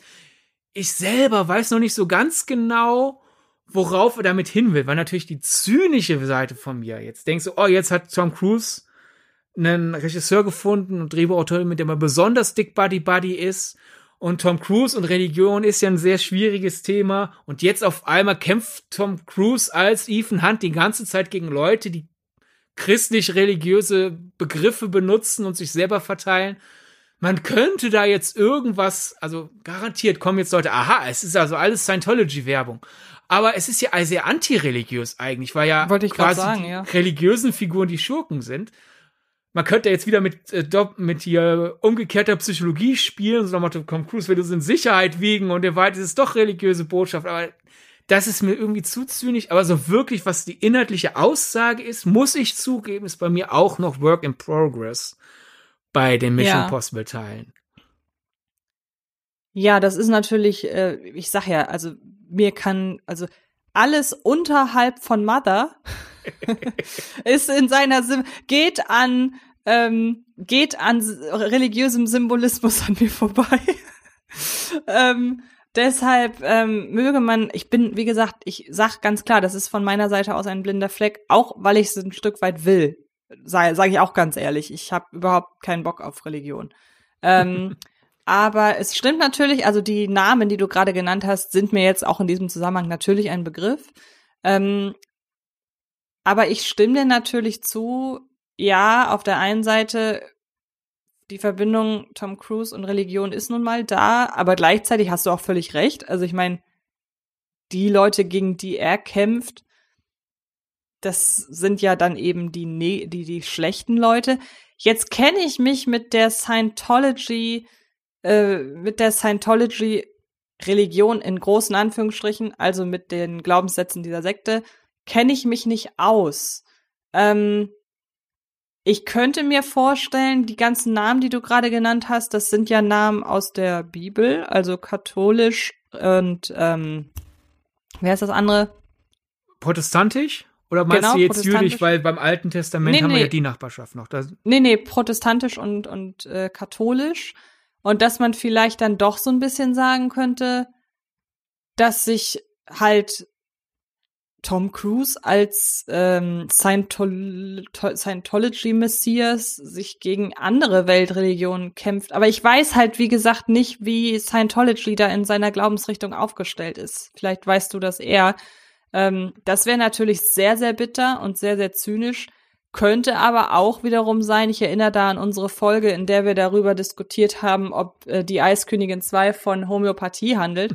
Könnte auch so ein Fall sein. Ähm, ansonsten vielleicht auch ganz banal, dass man einfach die Dimension des Ganzen anhand von religiösen Symbolismus zeigen will. So, ja, das alles betrifft die ganze Welt und ist viel größer als wir, als wir das sind. Also, dass man etwas etwas Größeres hier halt haben will, das noch größer ist als die Menschheit. Wie du sagst, wir müssen auch noch mal abwarten mit Teil 8. Vielleicht ist dann plötzlich ähm, der, der positive, nette, neue Handlanger von Ethan hat ein Jesus. Wir wissen es ja noch nicht. ähm, schauen wir einfach mal. Ja, ich meine, dieses quasi äh, äh, der weltberühmteste Scientologe spielt eine Rolle, die nach und nach sich durch äh, das durch das jüdisch-christliche äh, Vokabular kämpft, ist mir aber auch einfach, ich glaube, es wird Leute geben, die allein dadurch, dass wir es jetzt ausgesagt haben, auf den Zug aufspringen, weil mir, mir kommt das zu Plattform. Vor allem sind wir halt einfach nicht mehr in einer so, gut, da spreche ich jetzt aus einer etwas äh, westeuropäischen Perspektive. USA sind ja in Religion momentan auch wieder ein bisschen schwierig, aber ich sehe halt momentan einfach nicht einen Markt, der sagt, oh, ja, weil in dem Film ein Solomon bekämpft wird, verlasse ich jetzt die katholische Kirche, weil der Solomon in dem Film ist böse. Äh, da sind wir ja schon längst hinter uns. Und hinzu kommt das, was wie Ethan Hunt und Co. handeln, ist halt generell sehr antireligiös. Es ist ja wirklich sehr Nietzsche äh, mäßig hier, dass das wirklich wir uns auf unsere menschliche Vernunft verlassen und das auch, vor allem kommt hinzu, die Schurken behaupten sich hier immer nur als, der, als, als etwas Mächtigeres. Bisher ist die Entität das erste, wo man vielleicht wirklich sagen könnte, das ist so mächtig, wie es rüberkommt, aber Henry Cavill hat nichts Engelhaftes. Auch nicht, auch nicht was als böser Engel. Der ist einfach ein Mistkerl in Fallout, der sich selber Schutzengel nennt, weil er sich wichtig nimmt. Man äh, könnte ja, ähm, um das jetzt noch mal weiter zu spinnen und noch weiter ins Detail zu gehen, wenn er sich als Schutzengel bezeichnet und wir wissen, was aus, äh, aus gefallenen Engeln wird. Aus gefallenen Engeln werden Dämonen. Soweit reicht das gerade noch, weil es in tausend Horrorfilmen immer wieder erwähnt wird und bei Supernatural in jeder zweiten Folge. Und äh, Dämonen, ich habe noch, also bei Geistern ist das ja im Horrorfilm immer noch mal vage. Es gibt ja auch gute Geister, aber ich habe noch nie einen Horrorfilm gesehen, wo der Widersacher ein Dämon war, der dann aber auch gut war. Also Dämonen sind, glaube ich, immer böse. Und ähm, vielleicht geht's auch mehr in die Richtung, aber ich meine, diese Doppeldeutigkeit, wo Gut und Böse in der Religion auf diese Art und Weise zusammenhängen, äh, also wo eine Person quasi nach einem nach einer nach einem Akt, in diesem Fall das Fallen vom Himmel, dass die auf einmal so böse wird, ich weiß nicht, ob das bei den anderen Namen auch so ist, aber das wäre jetzt noch mal eine sehr weit hergeholte Interpretation. Was ich halt einfach jetzt hier quasi die metafiktionale Ebene, was bewirkt vielleicht Tom Cruise damit, würde ich momentan damit abschließen, weil ja wirklich die Leute, die religiös angehauchtes Zeug schwafeln böse sind, funktioniert für mich nicht die Scientology-Werbedeutung, denn wenn ja die McCrory Mission Impossible Filme sagen, wenn jemand auf dich zukommt, auf einmal religiös angehauchtes äh, Zeug schwafelt, ist der böse. Die Scientology-Sekte kommt ja auch auf einmal mit einem höheren Sinn an und hier muss daran glauben, daran glauben. Quasi geben dir die Filme ja auch das Werkzeug, um zu erkennen, Moment, du willst mich missionieren, du kannst mich mal. Aber der Scientology-Werbefaktor funktioniert für mich einfach nicht. Wenn wir jetzt einfach wirklich dieses Scientology-Element ausklammern, ähm, vielleicht ist es auch wirklich, Mission, ganze Mission Impossible-Reihe ist ja seit Teil 3 auch ein bisschen so Tom Cruise Kurskorrektur. Äh, dass er einfach sein, sein Image bessert. Vielleicht ist es auch absichtlich so, vielleicht will er uns vergessen machen, dieses ganze Scientology-Gerede, weil in seinen Filmen plötzlich sehr sei Vernunft betont, zwischenmenschliche Beziehungen, Fakten, alles andere ist Schwachsinn, also raus aus allem, was einem religiös irgendwie beeinflussen könnte, dann klar, wann immer Leute irgendwie ihr Image verbessern kann man, wenn man den Leuten böse gegenübergestellt ist, da immer noch ein böse Absicht hineinstellen. Ich persönlich würde jetzt aber sagen, wenn der halt an diesen Kram glaubt, ist schade für ihn und alle, die, die sich das privat von ihm anhören müssen, vielleicht gegebenenfalls. Aber als öffentliche Person muss ich sagen, wenn er privat daran glaubt und seine Filme sehr auf Glaub an Vernunft und äh, real, reale Dinge, bin ich damit fein. Ist genauso wie John Wayne war ein äh, rechtskonservativer Mensch, der aber sehr viele US-kritische, sehr progressiv linke Western gedreht hat. Da haben wir auch so eine Trennung ne, zwischen realem Wertekompass und Wertekompass der Kunst äh, passiert. Ich halte mich für einen halbwegs mündigen, halbwegs kritischen Menschen. Das heißt ich bilde mir ein, das trennen zu können.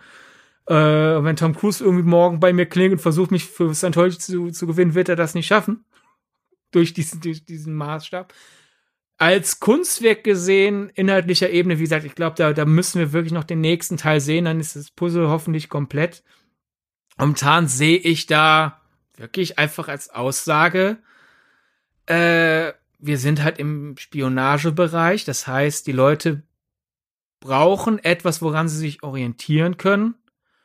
Und wir sind bei Figuren, die allen höheren Mächten kritisch gegenüberstehen. Das heißt, du hast Schurken, die mit religiösem angehauchten Gewäsch labern.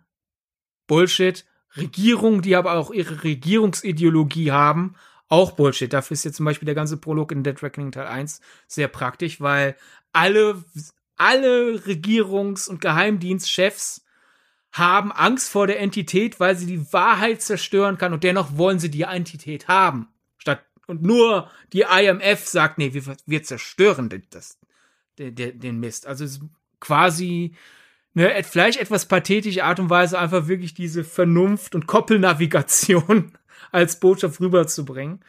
Und da ich sehe da momentan nichts Sinistres, aber na, Leute, jetzt, jetzt seid ihr gewarnt. Viel Religion in diesem Film und es wird, finde ich, sehr wenig darüber gesprochen. Dann möchte ich an dieser Stelle einfach noch mal eine Verschwörungstheorie ins Leben rufen. Einfach. Oh Gott. Ähm, hängt. Ich werde dann auch, ich werde auch ein ähm, eine Domain mir sichern und dann werde ich äh, Anhänger und Anhängerin um mich scharen. Nein, so wird's nicht werden.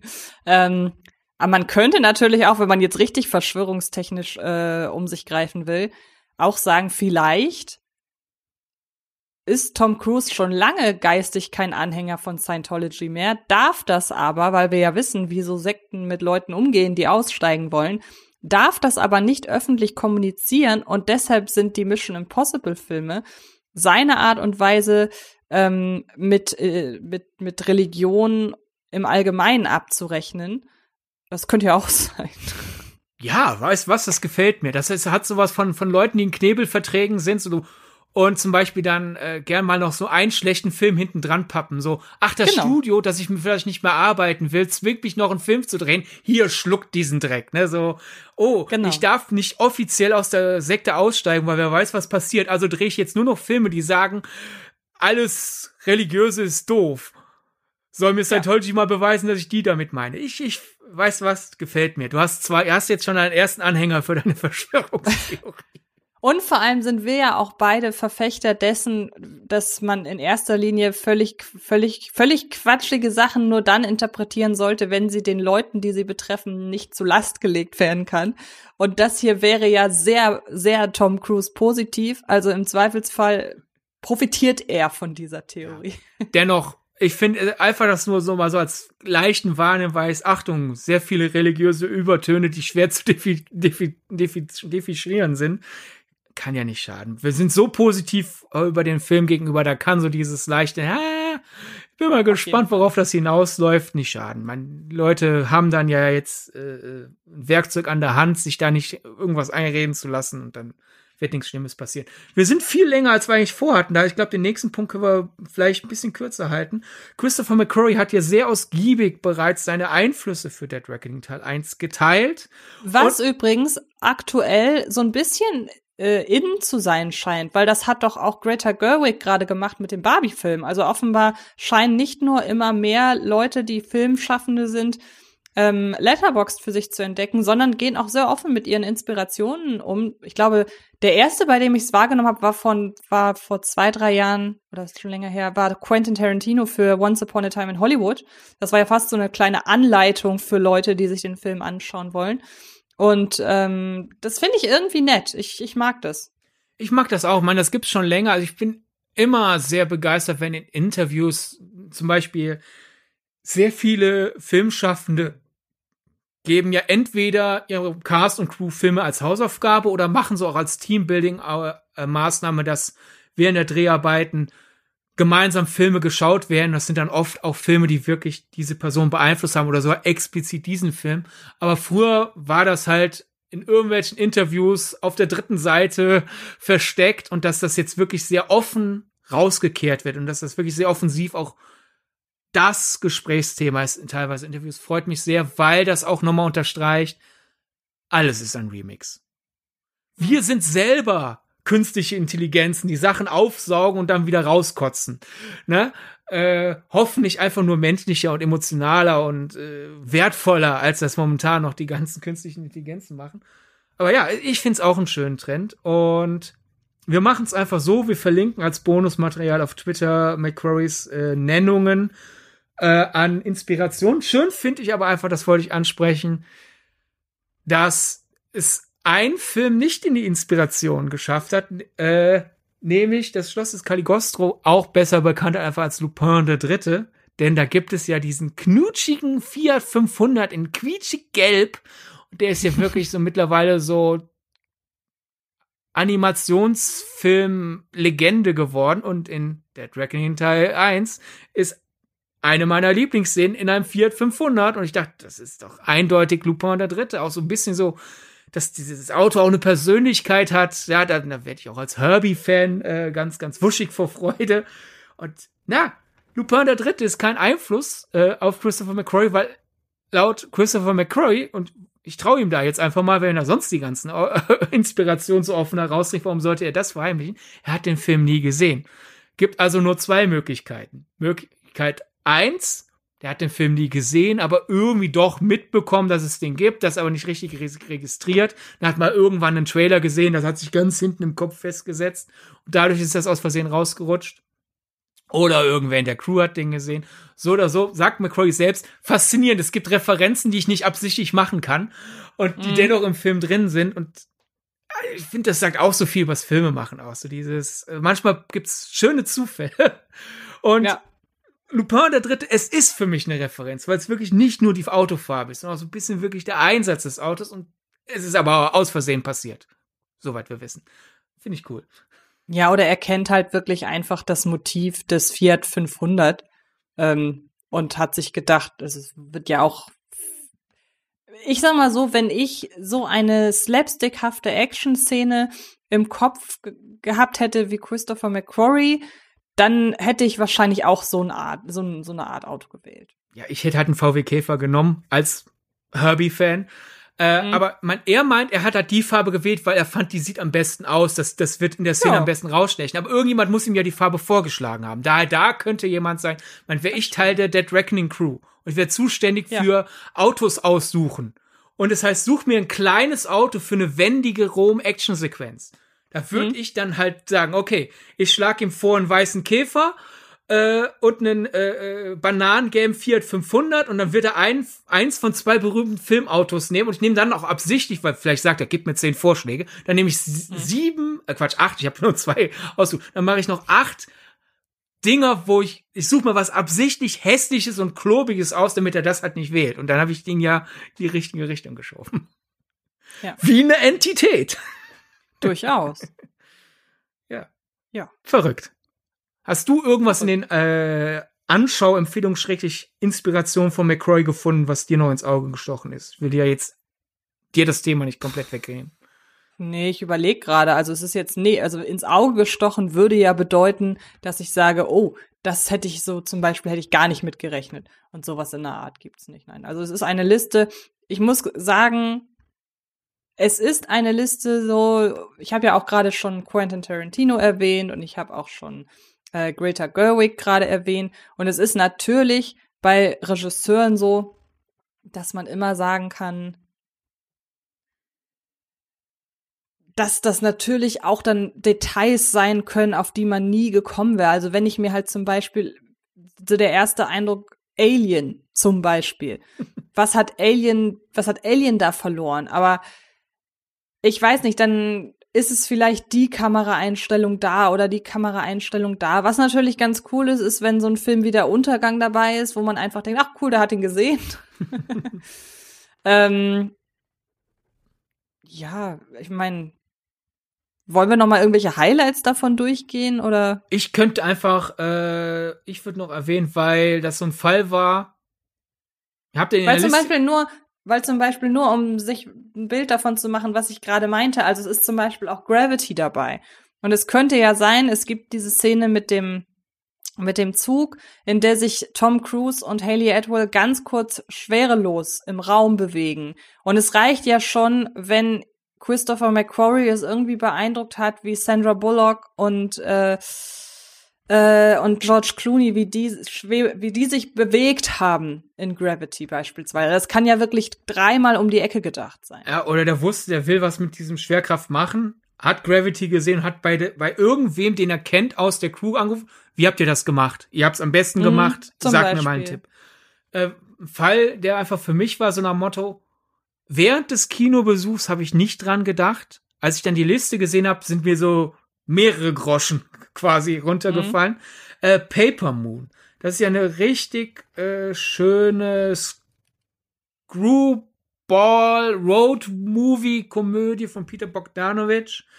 Und äh, ich finde dieser Schlagabtausch zwischen Grace und Ethan und dieses Wer hat hier jetzt eigentlich die Überhand? Und mögen die sich wirklich oder ist das doch eine Zweckgemeinschaft oder wie herum? Obwohl das komplett unterschiedliche Figurenkonstellationen sind, warum sie zusammenfinden und wie sie zueinander stehen. Vom Humor her habe ich da viel rausgezogen. Daher, wenn ihr Paper Moon nicht kennt und Dead Reckoning Teil 1 mochtet, auch wegen der ganzen äh, Grace Ethan Verfolgungsjagd äh, Rumquengelei. Schaut euch Paper Moon an. Das wäre so mein einer Tipp, wenn ich mir jetzt einen raussuchen dürfte. Wir könnten übrigens bei Gelegenheit darüber nachdenken, ob wir Peter Bogdanovich zum Schutzpatron dieses Podcasts machen, so oft wie der, so oft, wie der erwähnt wird. Ja, einfach. er ist die männliche Catherine Newton für diesen Podcast. Ja, stimmt. Und ich glaube, wir sind damit ähm, der erste Podcast in der Geschichte vom Podcast, die Peter Bogdanovich und Catherine Newton gleichsetzen. genau. Ähm, zwei Sachen noch. Also zum einen würde mich interessieren, wo du Einflüsse von der Exorzist in Mission Impossible siehst wie Treppen inszeniert werden, vielleicht. Ja. Und zum anderen ist und zum anderen, es sei denn, ich hab's halt wirklich jetzt nach mehrmaligem Schauen übersehen, weil mir das Plakat, das er gewählt hat, irgendwie nicht geläufig ist, ähm, beziehungsweise das Letterboxd auswählt. Aber er hat nicht, wenn die Gondeln Trauer tragen dabei, oder? Äh, ich habe nicht gezielt nach dem gesucht. Gute Frage. Kann ich ja mal ganz schnell reinschauen, weil ich hab's ja eh offen. Weil man ist ja in der Regel auf die Plakate geeicht, die man kennt. Also manchmal hat Letterboxd ja irgendwelche Plakate drin, von die man noch nie gesehen hat. Ich dachte zum Beispiel das Plakat von Ordinary People. Ich dachte, das wäre das äh, Plakat von von wenn die Gondeln Trauer tragen, aber der ist ja tatsächlich nicht dabei, soweit ich das sehe. Und das finde ich interessant, weil ich meine, klar, wenn man an einer Stelle dreht, wo nicht überall gedreht wird in Venedig, dann ist es natürlich leicht, da einfach parallel herzustellen, weil wenn die Gondeln Trauer tragen, ist nun mal einer der ersten Filme, die einem ins Gedächtnis kommen, wenn eher düstere Filme in Venedig äh, spielen. Deshalb kann es auch einfach sein, dass das halt nun mal ähnlich ausschaut, aber ich hätte schon gedacht, dass das dabei ist. Schon allein, weil ich ja, wenn die Gondeln Trauer tragen, auch eben in diesem Podcast erwähnt habe. Ich finde auf jeden Fall aber interessant, dass Collateral dabei ist, was ja, mein Tom Cruise war ja wirklich sehr großer Digitalkamera-Gegner. Ist ja auch interessant, wie er da aufgeweicht ist. Äh, aber dass er halt einmal für Michael Mann äh, sich vor digitale Kameras gegeben hat, dass das so ein Ding ist, so, hm, wie kann ich Tom in der, von der Digitalkamera gut aussehen lassen? Ich guck noch mal Collateral. Ich glaube, das war so die, Be der Beweggrund. Aber ja, also äh, vielleicht bin ich doof und du auch, aber ich finde den nicht bei den Einflüssen. Nee. Äh, ist vielleicht genauso wie mit dem Torpedo. Sobald der Podcast zu Ende ist, äh, sehen wir den in der Liste. Nein, oder er ist einfach nicht dabei. Oder er ist nicht dabei. Naja. Äh, wir werden es nie herausfinden. Ich finde aber. Es ist ja auf jeden schön- Fall. Ich wollte nur sagen, es ist auf jeden Fall eine schöne Mischung zwischen sehr offensichtlichen Referenzen. Ich meine, Lawrence von Arabien, ich gehe sehr stark davon aus, dass die, äh, dass der Film ihn inspiriert haben dürfte zu, ähm, zu der Szene ganz am Anfang in der Wüste. Ähm, aber es ist ja zum Beispiel, was ich auch gerade erst gesehen habe, weil ich das Plakat interessanterweise auch so nicht kannte. Es ist ja zum Beispiel auch das Leben der anderen dabei. Und das passt ja dann wieder hervorragend zu der ganzen Thematik und ähm, ja, abhören und so weiter und so fort. Also Und das unterstreicht wieder unsere wachsende Theorie, dass Florian Henkel von Donnersmarck im Ausland mehr angesehen wird als bei uns. ja, das stimmt. Naja. Äh, was ich halt eben erwähnen wollte, auch, auch da, ich glaube, das hat höchstens ein bisschen so die Dialoge beeinflusst. Aber ich finde es schön, dass er halt dabei ist, äh, nämlich äh, Brief Encounter ist einer meiner Lieblingsfilme und dass er jetzt in McCroys Liste aufgetaucht ist, das äh, ma, ma, freut mich. Ich habe was mit äh, McCroy gemeinsam. Wir beide mögen ihn. ist doch schön.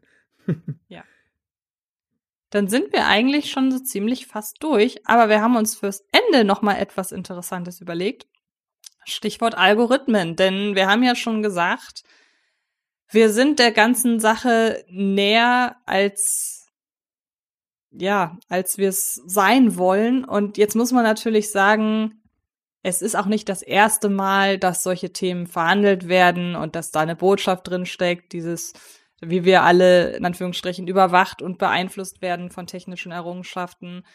Aber erzähl mir doch mal, was dir denn dein Algorithmus so regelmäßig zum Beispiel an Werbung rausspült. Ja, mir, mir fällt gerade noch ein, äh, ganz wichtig, weil ich mein, mein Twitter-Algorithmus mir die, die Michael Mann-Fans, die ich bei Twitter habe, regelmäßig vorne hochspült, bevor die wütend werden. Ich weiß, dass Collateral auch mit Filmkameras gedreht wurde, aber halt auch sehr viel für Digitalkameras, also basierend auf Tom Cruise Abneigung. Ja, aber bevor jetzt Leute denken, ich denke, der ist kom komplett digital gedreht worden, will ich das jetzt noch so als PS hinten ranhängen. Ich will keinen Ärger haben.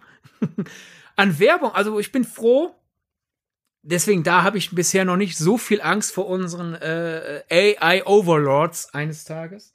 Äh, mein mein YouTube Werbealgorithmus zum Beispiel gibt mir regelmäßig Werbung für Luxus Kinderwagen, Kreuzfahrten durch das Eismeer, ähm, Treppenlifte.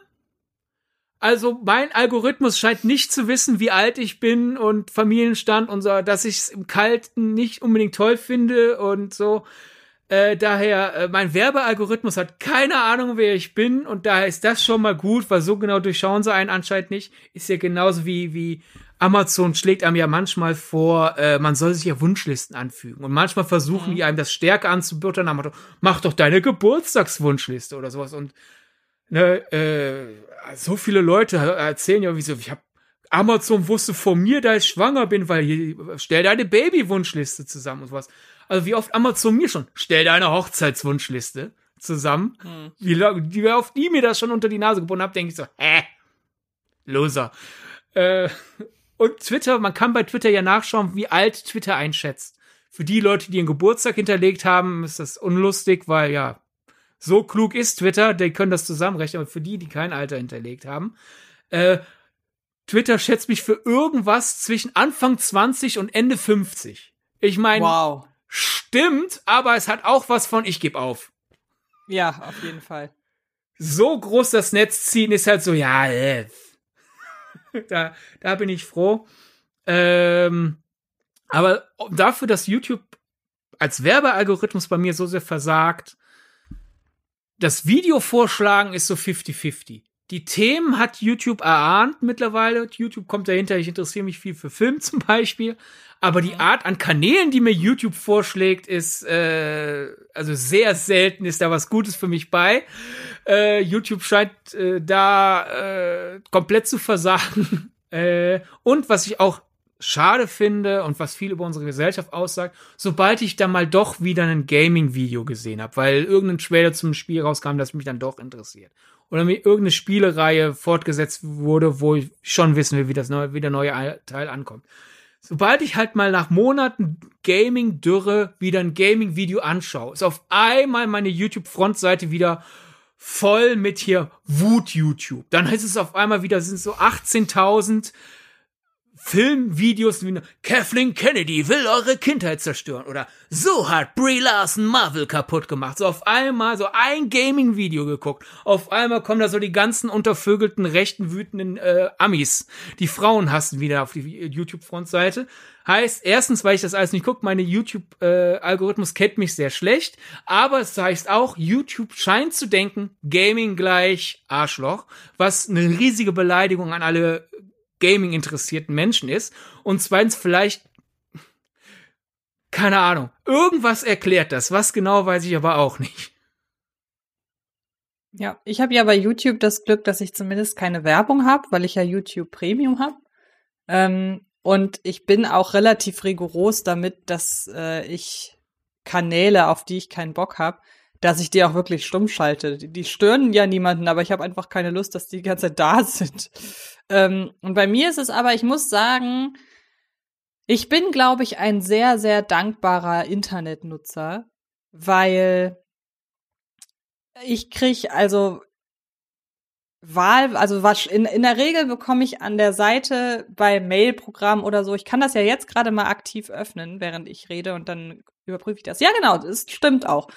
Mir schlägt das äh, schlag, schlägt die Werbung am Rande vom Bildschirm, führt mich in der Regel auf die Internetseite, über die ich Klamotten bestelle. Und da ich über eine Internetseite Klamotten bestelle, die es sich zur, zum USP gemacht hat, dass es über die Zeit wirklich komplett weiß, was denn so dein Stil ist, kann ich auch sicher sein, dass von in diesem Fall acht Werbeanzeigen auch sieben Sachen sind, die ich toll finde. Und das ist fatal, aber genauso funktioniert's auch. Ich muss mich da dann wirklich denken ja, genau, genau das will ich jetzt haben. da ist das immer sehr, ist die, ist der Algorithmus sehr clever. Ich merk's bei Instagram. Bei Instagram finde ich das sehr, sehr schön. Da muss der, also da ist der Algorithmus auch wirklich sehr clever, aber der muss mich auch für komplett bescheuert halten, weil er mir im Grunde nur zwei Art, also manchmal schmeißt er mir noch so Pferde, Pferde-Content raus, aber in der Regel gibt es zwei Sachen. Entweder das sind die krassesten Süßigkeiten der Welt, so sinngemäß, und guck mal, wie viel du, wie viel Käse du in diese Nudeln reinpacken kannst. Und das andere ist, sind gesunde Rezepte ohne Fett und so. Also der Algorithmus muss denken, was willst du jetzt eigentlich? Entweder kriegst du dieses Video mit 10 Kilo Käse oder du kriegst dieses Video komplett ohne irgendwas, was Kalorien hat. Und ich hab, also ich bilde mir ein, dass ich den so ein bisschen verwirren kann. Und dass der dann auch denkt, also dir ist auch nicht zu helfen. Aber deshalb mag ich tatsächlich, also ja, das ist natürlich wahnsinnig verführerisch, Instagram und so, weil die ja wirklich exakt dir das rausschmeißen, was du konsumierst. Und das sorgt ja eben, es ist ja gerade deshalb dafür da, damit du unbedingt möglichst lange da verweilst. Aber ähm, da das ja auch in der Regel so gut funktioniert, ist, ich weiß, ich, ich lasse mich da sehr gerne verführen, aber es ist halt alles, es ist halt alles harmlos, weil ich nur harmlosen Content konsumiere. Das ist nicht so wie bei YouTube, wo ich dann Angst haben muss, dass da dann irgendwann was ganz Ätzendes kommt. Ja, das ist mal anstrengend. Also wie gesagt, sobald ich dann auf einmal äh, die ganzen gewissen YouTuber da habe, muss ich immer wochenlang YouTube das wieder abtrainieren. Dann schaue ich auch, vor allem YouTube selber schuld, dann schaue ich auch erstmal, teilweise schaue ich mir dann Gaming-Trailer absichtlich woanders an, weil ich denke, ich habe keinen Bock, YouTube wieder dafür zu, zu sorgen, dass ich mein, beim, beim Scrollen durch die Hauptseite nicht wieder innere Krampf bekommen, weil einfach so diese, diese Art Meinung, die da nach vorne gespürt werden. äh, so anstrengend sind, weil selbst wenn man die Videos nicht schaut, ist allein schon das Thumbnail, äh, ich glaube, jedes wütende Thumbnail, wo jemand rote Augen hat und sowas alles, ne, ihr kennt das und hinten, dahinter explodiert was und sonst alles. Ich glaube, dass jedes, die einzelnen dieser Thumbnails nimmt mir zwei Minuten meines Lebens. Ja. Ja. Tja. Na gut, dann sind wir durch. Wir hoffen, dass dieser Algorithmus euch, äh, dass dieser Podcast euren Algorithmus jetzt auch dahingehend verändert hat, als dass ihr jetzt permanent vorgeschlagen bekommt, unseren Podcast zu hören.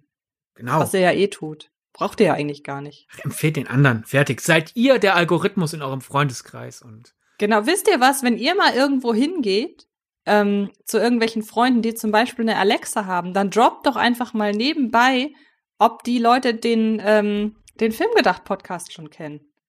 Denn dann kann man sicher sein, dass die ziemlich schnell den dann vorgeschlagen bekommen. Genau, sagt einfach so, hey, Alexa, ich habe über einen Film gedacht. Äh, Entschuldigung, du heißt natürlich Frank und ich habe über eine Serie nachgedacht. Hoch und schon haben die Leute etwas Besseres im Ohr. Hehe, wie arrogant. Genau.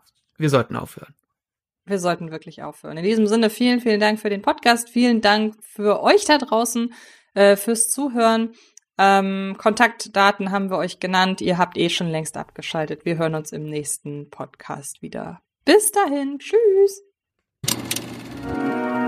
Das war Filmgedacht mit Antje Wessels und Sidney Schering. Filmgedacht kann Film gelauscht werden und zwar auf allen gängigen Podcast-Plattformen.